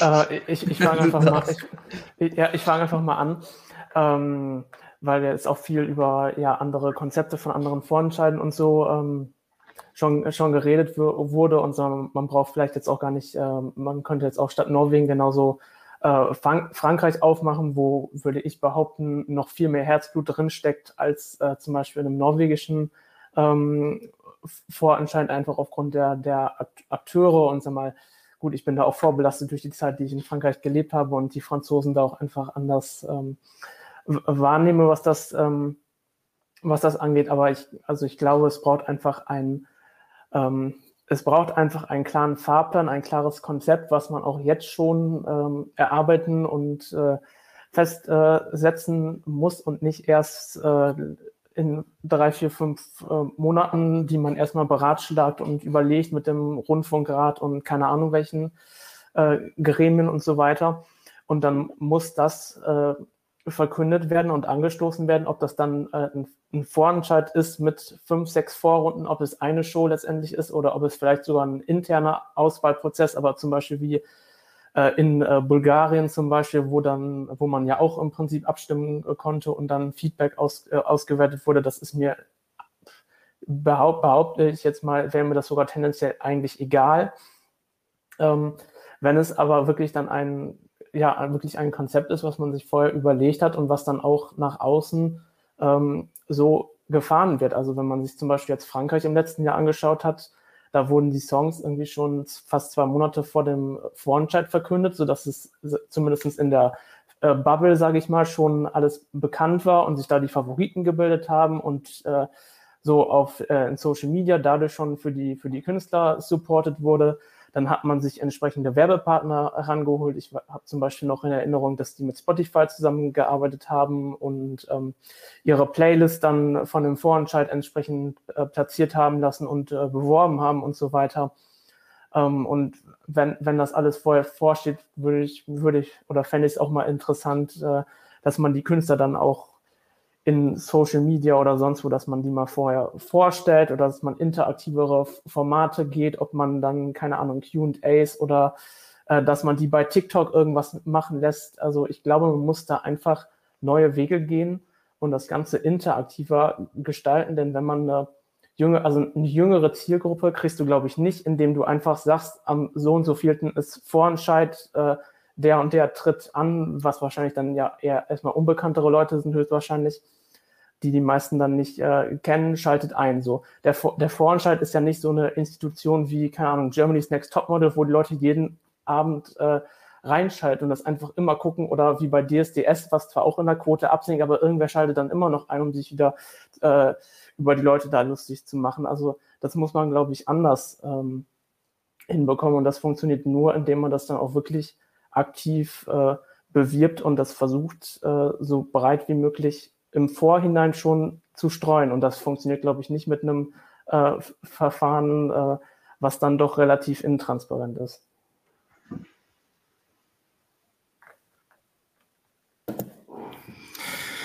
Danke dir, Flo. Ähm, ich interpretiere das jetzt mal so, dass wir das Thema vorerst abschließen. Es ist natürlich noch nicht äh, abschließend diskutiert und es wird uns bestimmt in den nächsten Wochen und Monaten noch weiter beschäftigen, auf dem Blog sowieso und vermutlich auch ähm, weiterhin hier bei ESC Kompakt Live. Ich glaube, wir haben noch diverse ähm, Nischenthemen, nenne ich es jetzt mal, die wir in Bezug auf den ESC besprechen könnten. Dazu zählen natürlich diverse äh, Auffälligkeiten oder ähm, Max nickt schon. Ähm, also, oder sagen wir mal, interessante Punktevergaben, so würde ich es jetzt mal freundlich formulieren, also wo man nochmal genauer drauf schauen könnte. Ich würde aber vorschlagen, dass wir das jetzt nicht mehr in der dritten Stunde machen, sondern dass wir das einfach nochmal verschieben, weil ich glaube, es ist jetzt auch nicht so urgent, dass wir sagen, wir müssen das jetzt heute unbedingt alles machen und im Zweifel haben wir noch gar nicht den genauen Überblick. Da sind wir ja auch gerade noch dabei, alles nach und nach ähm, aufzubereiten auf dem Blog und insofern ähm, werden wir dann natürlich auch noch in die diversen Analysen gehen und ähm, dann glaube ich auch jetzt einfach auf der Strecke noch weiter ähm, drüber reden, so dass ich hier jetzt erstmal für heute den Punkt machen würde. Ich habe schon ähm, zustimmendes Nicken gesehen von den Co-Bloggern und auch in den Kommentaren hat zumindest bis jetzt noch niemand äh, Widerstand äh, verbreitet. Insofern ähm, ja, es war eine sehr spannende äh, Diskussion. Wir, wie gesagt, haben natürlich überhaupt nicht das Thema erschöpfend äh, behandelt. Ähm, was ich vielleicht zum Abschluss nochmal sagen will, ist, hoffentlich hat man es gemerkt. Ähm, es ist so, wie wir es auch immer sagen. Wir äh, hoffen und wollen eigentlich äh, immer das Beste. Ich habe zwischendurch auch mal so ähm, Comment und ich würde das auch den allermeisten Fans unterstellen. Also ähm, klar, wir kennen auch äh, unsere Pappenheimer, sag ich mal, in den Kommentaren, die irgendwie immer und gegen alles sind. Aber ich würde sagen, wirklich die allergrößte Mehrheit ist immer konstruktiv und versucht eben eigentlich ähm, sozusagen nach vorne zu arbeiten und ähm, konstruktive Vorschläge zu machen. Und ähm, ich denke, wenn wir auf diesen Weg äh, in den nächsten Wochen auch weitergehen und ähm, hoffentlich vielleicht auch der NDR da ein offenes Ohr ähm, hat und das aktuelle Verfahren nochmal überdenkt, dann ähm, kann es doch was Gutes werden und wir vielleicht uns alle nächstes Jahr wieder ähm, ein bisschen mehr freuen. Das würde ich mir sehr wünschen. Und ähm, ansonsten freuen wir uns sowieso nicht nur eine Person in unserer Runde, sondern alle anderen auch auf Italien 2022. Äh, dieses Projekt gehen wir mit Herzblut an und ähm, genau werden uns ähm, bald wieder hören. Schön, dass äh, ihr alle zugeschaut habt. Es waren heute stellenweise über 500 Leute. Äh, unglaublich, ähm, dass ihr alle live dabei wart jetzt. Und ähm, ja, schaltet auch gern beim nächsten Mal wieder ein. Ehrlich gesagt, wir wissen noch gar nicht, wann das sein wird. Wir müssen jetzt auch äh, unseren Rhythmus für die ähm, Off-Season finden. Also ich denke, für ein paar Livestreams haben wir jetzt auch in den nächsten äh, Wochen noch Munition, aber was dann so über die Zeit, wie häufig wir auch da dann Livestreams machen, das ähm, werden wir mal noch sehen. Wie immer gilt, wenn euch dieses Video gefallen hat, dann ähm, liked es gerne und oder lasst uns auch einen Kommentar da. Falls ihr uns als Podcast hört, dann ähm, könnt ihr uns auch da natürlich als Podcast abonnieren. Und es lohnt sich immer auf ESC Kompakt und den diversen Kanälen vorbeizuschauen. Wir halten euch auf dem Laufenden über allen Entwick alle Entwicklungen. Ähm, schön, dass ihr dabei wart, dass ihr mitdiskutiert habt. An euch fünf nochmal äh, herzlichen Dank, inklusive Manu, für die äh, tollen letzten zwei Wochen und natürlich noch viel länger in der ganzen Vorentscheidungssaison. Es hat super viel Spaß gemacht und ähm, Jetzt ist erstmal der ESC 2021 Geschichte, aber wie gesagt, wir werden natürlich trotzdem äh, weiter darüber sprechen und sowieso weiter darüber berichten und auch schon über den ESC 2022, denn nach dem ESC ist vor dem ESC. Ich wünsche euch allen einen schönen Abend, gute Nacht, toll, dass ihr dabei wart und lasst es euch gut gehen. Bis bald.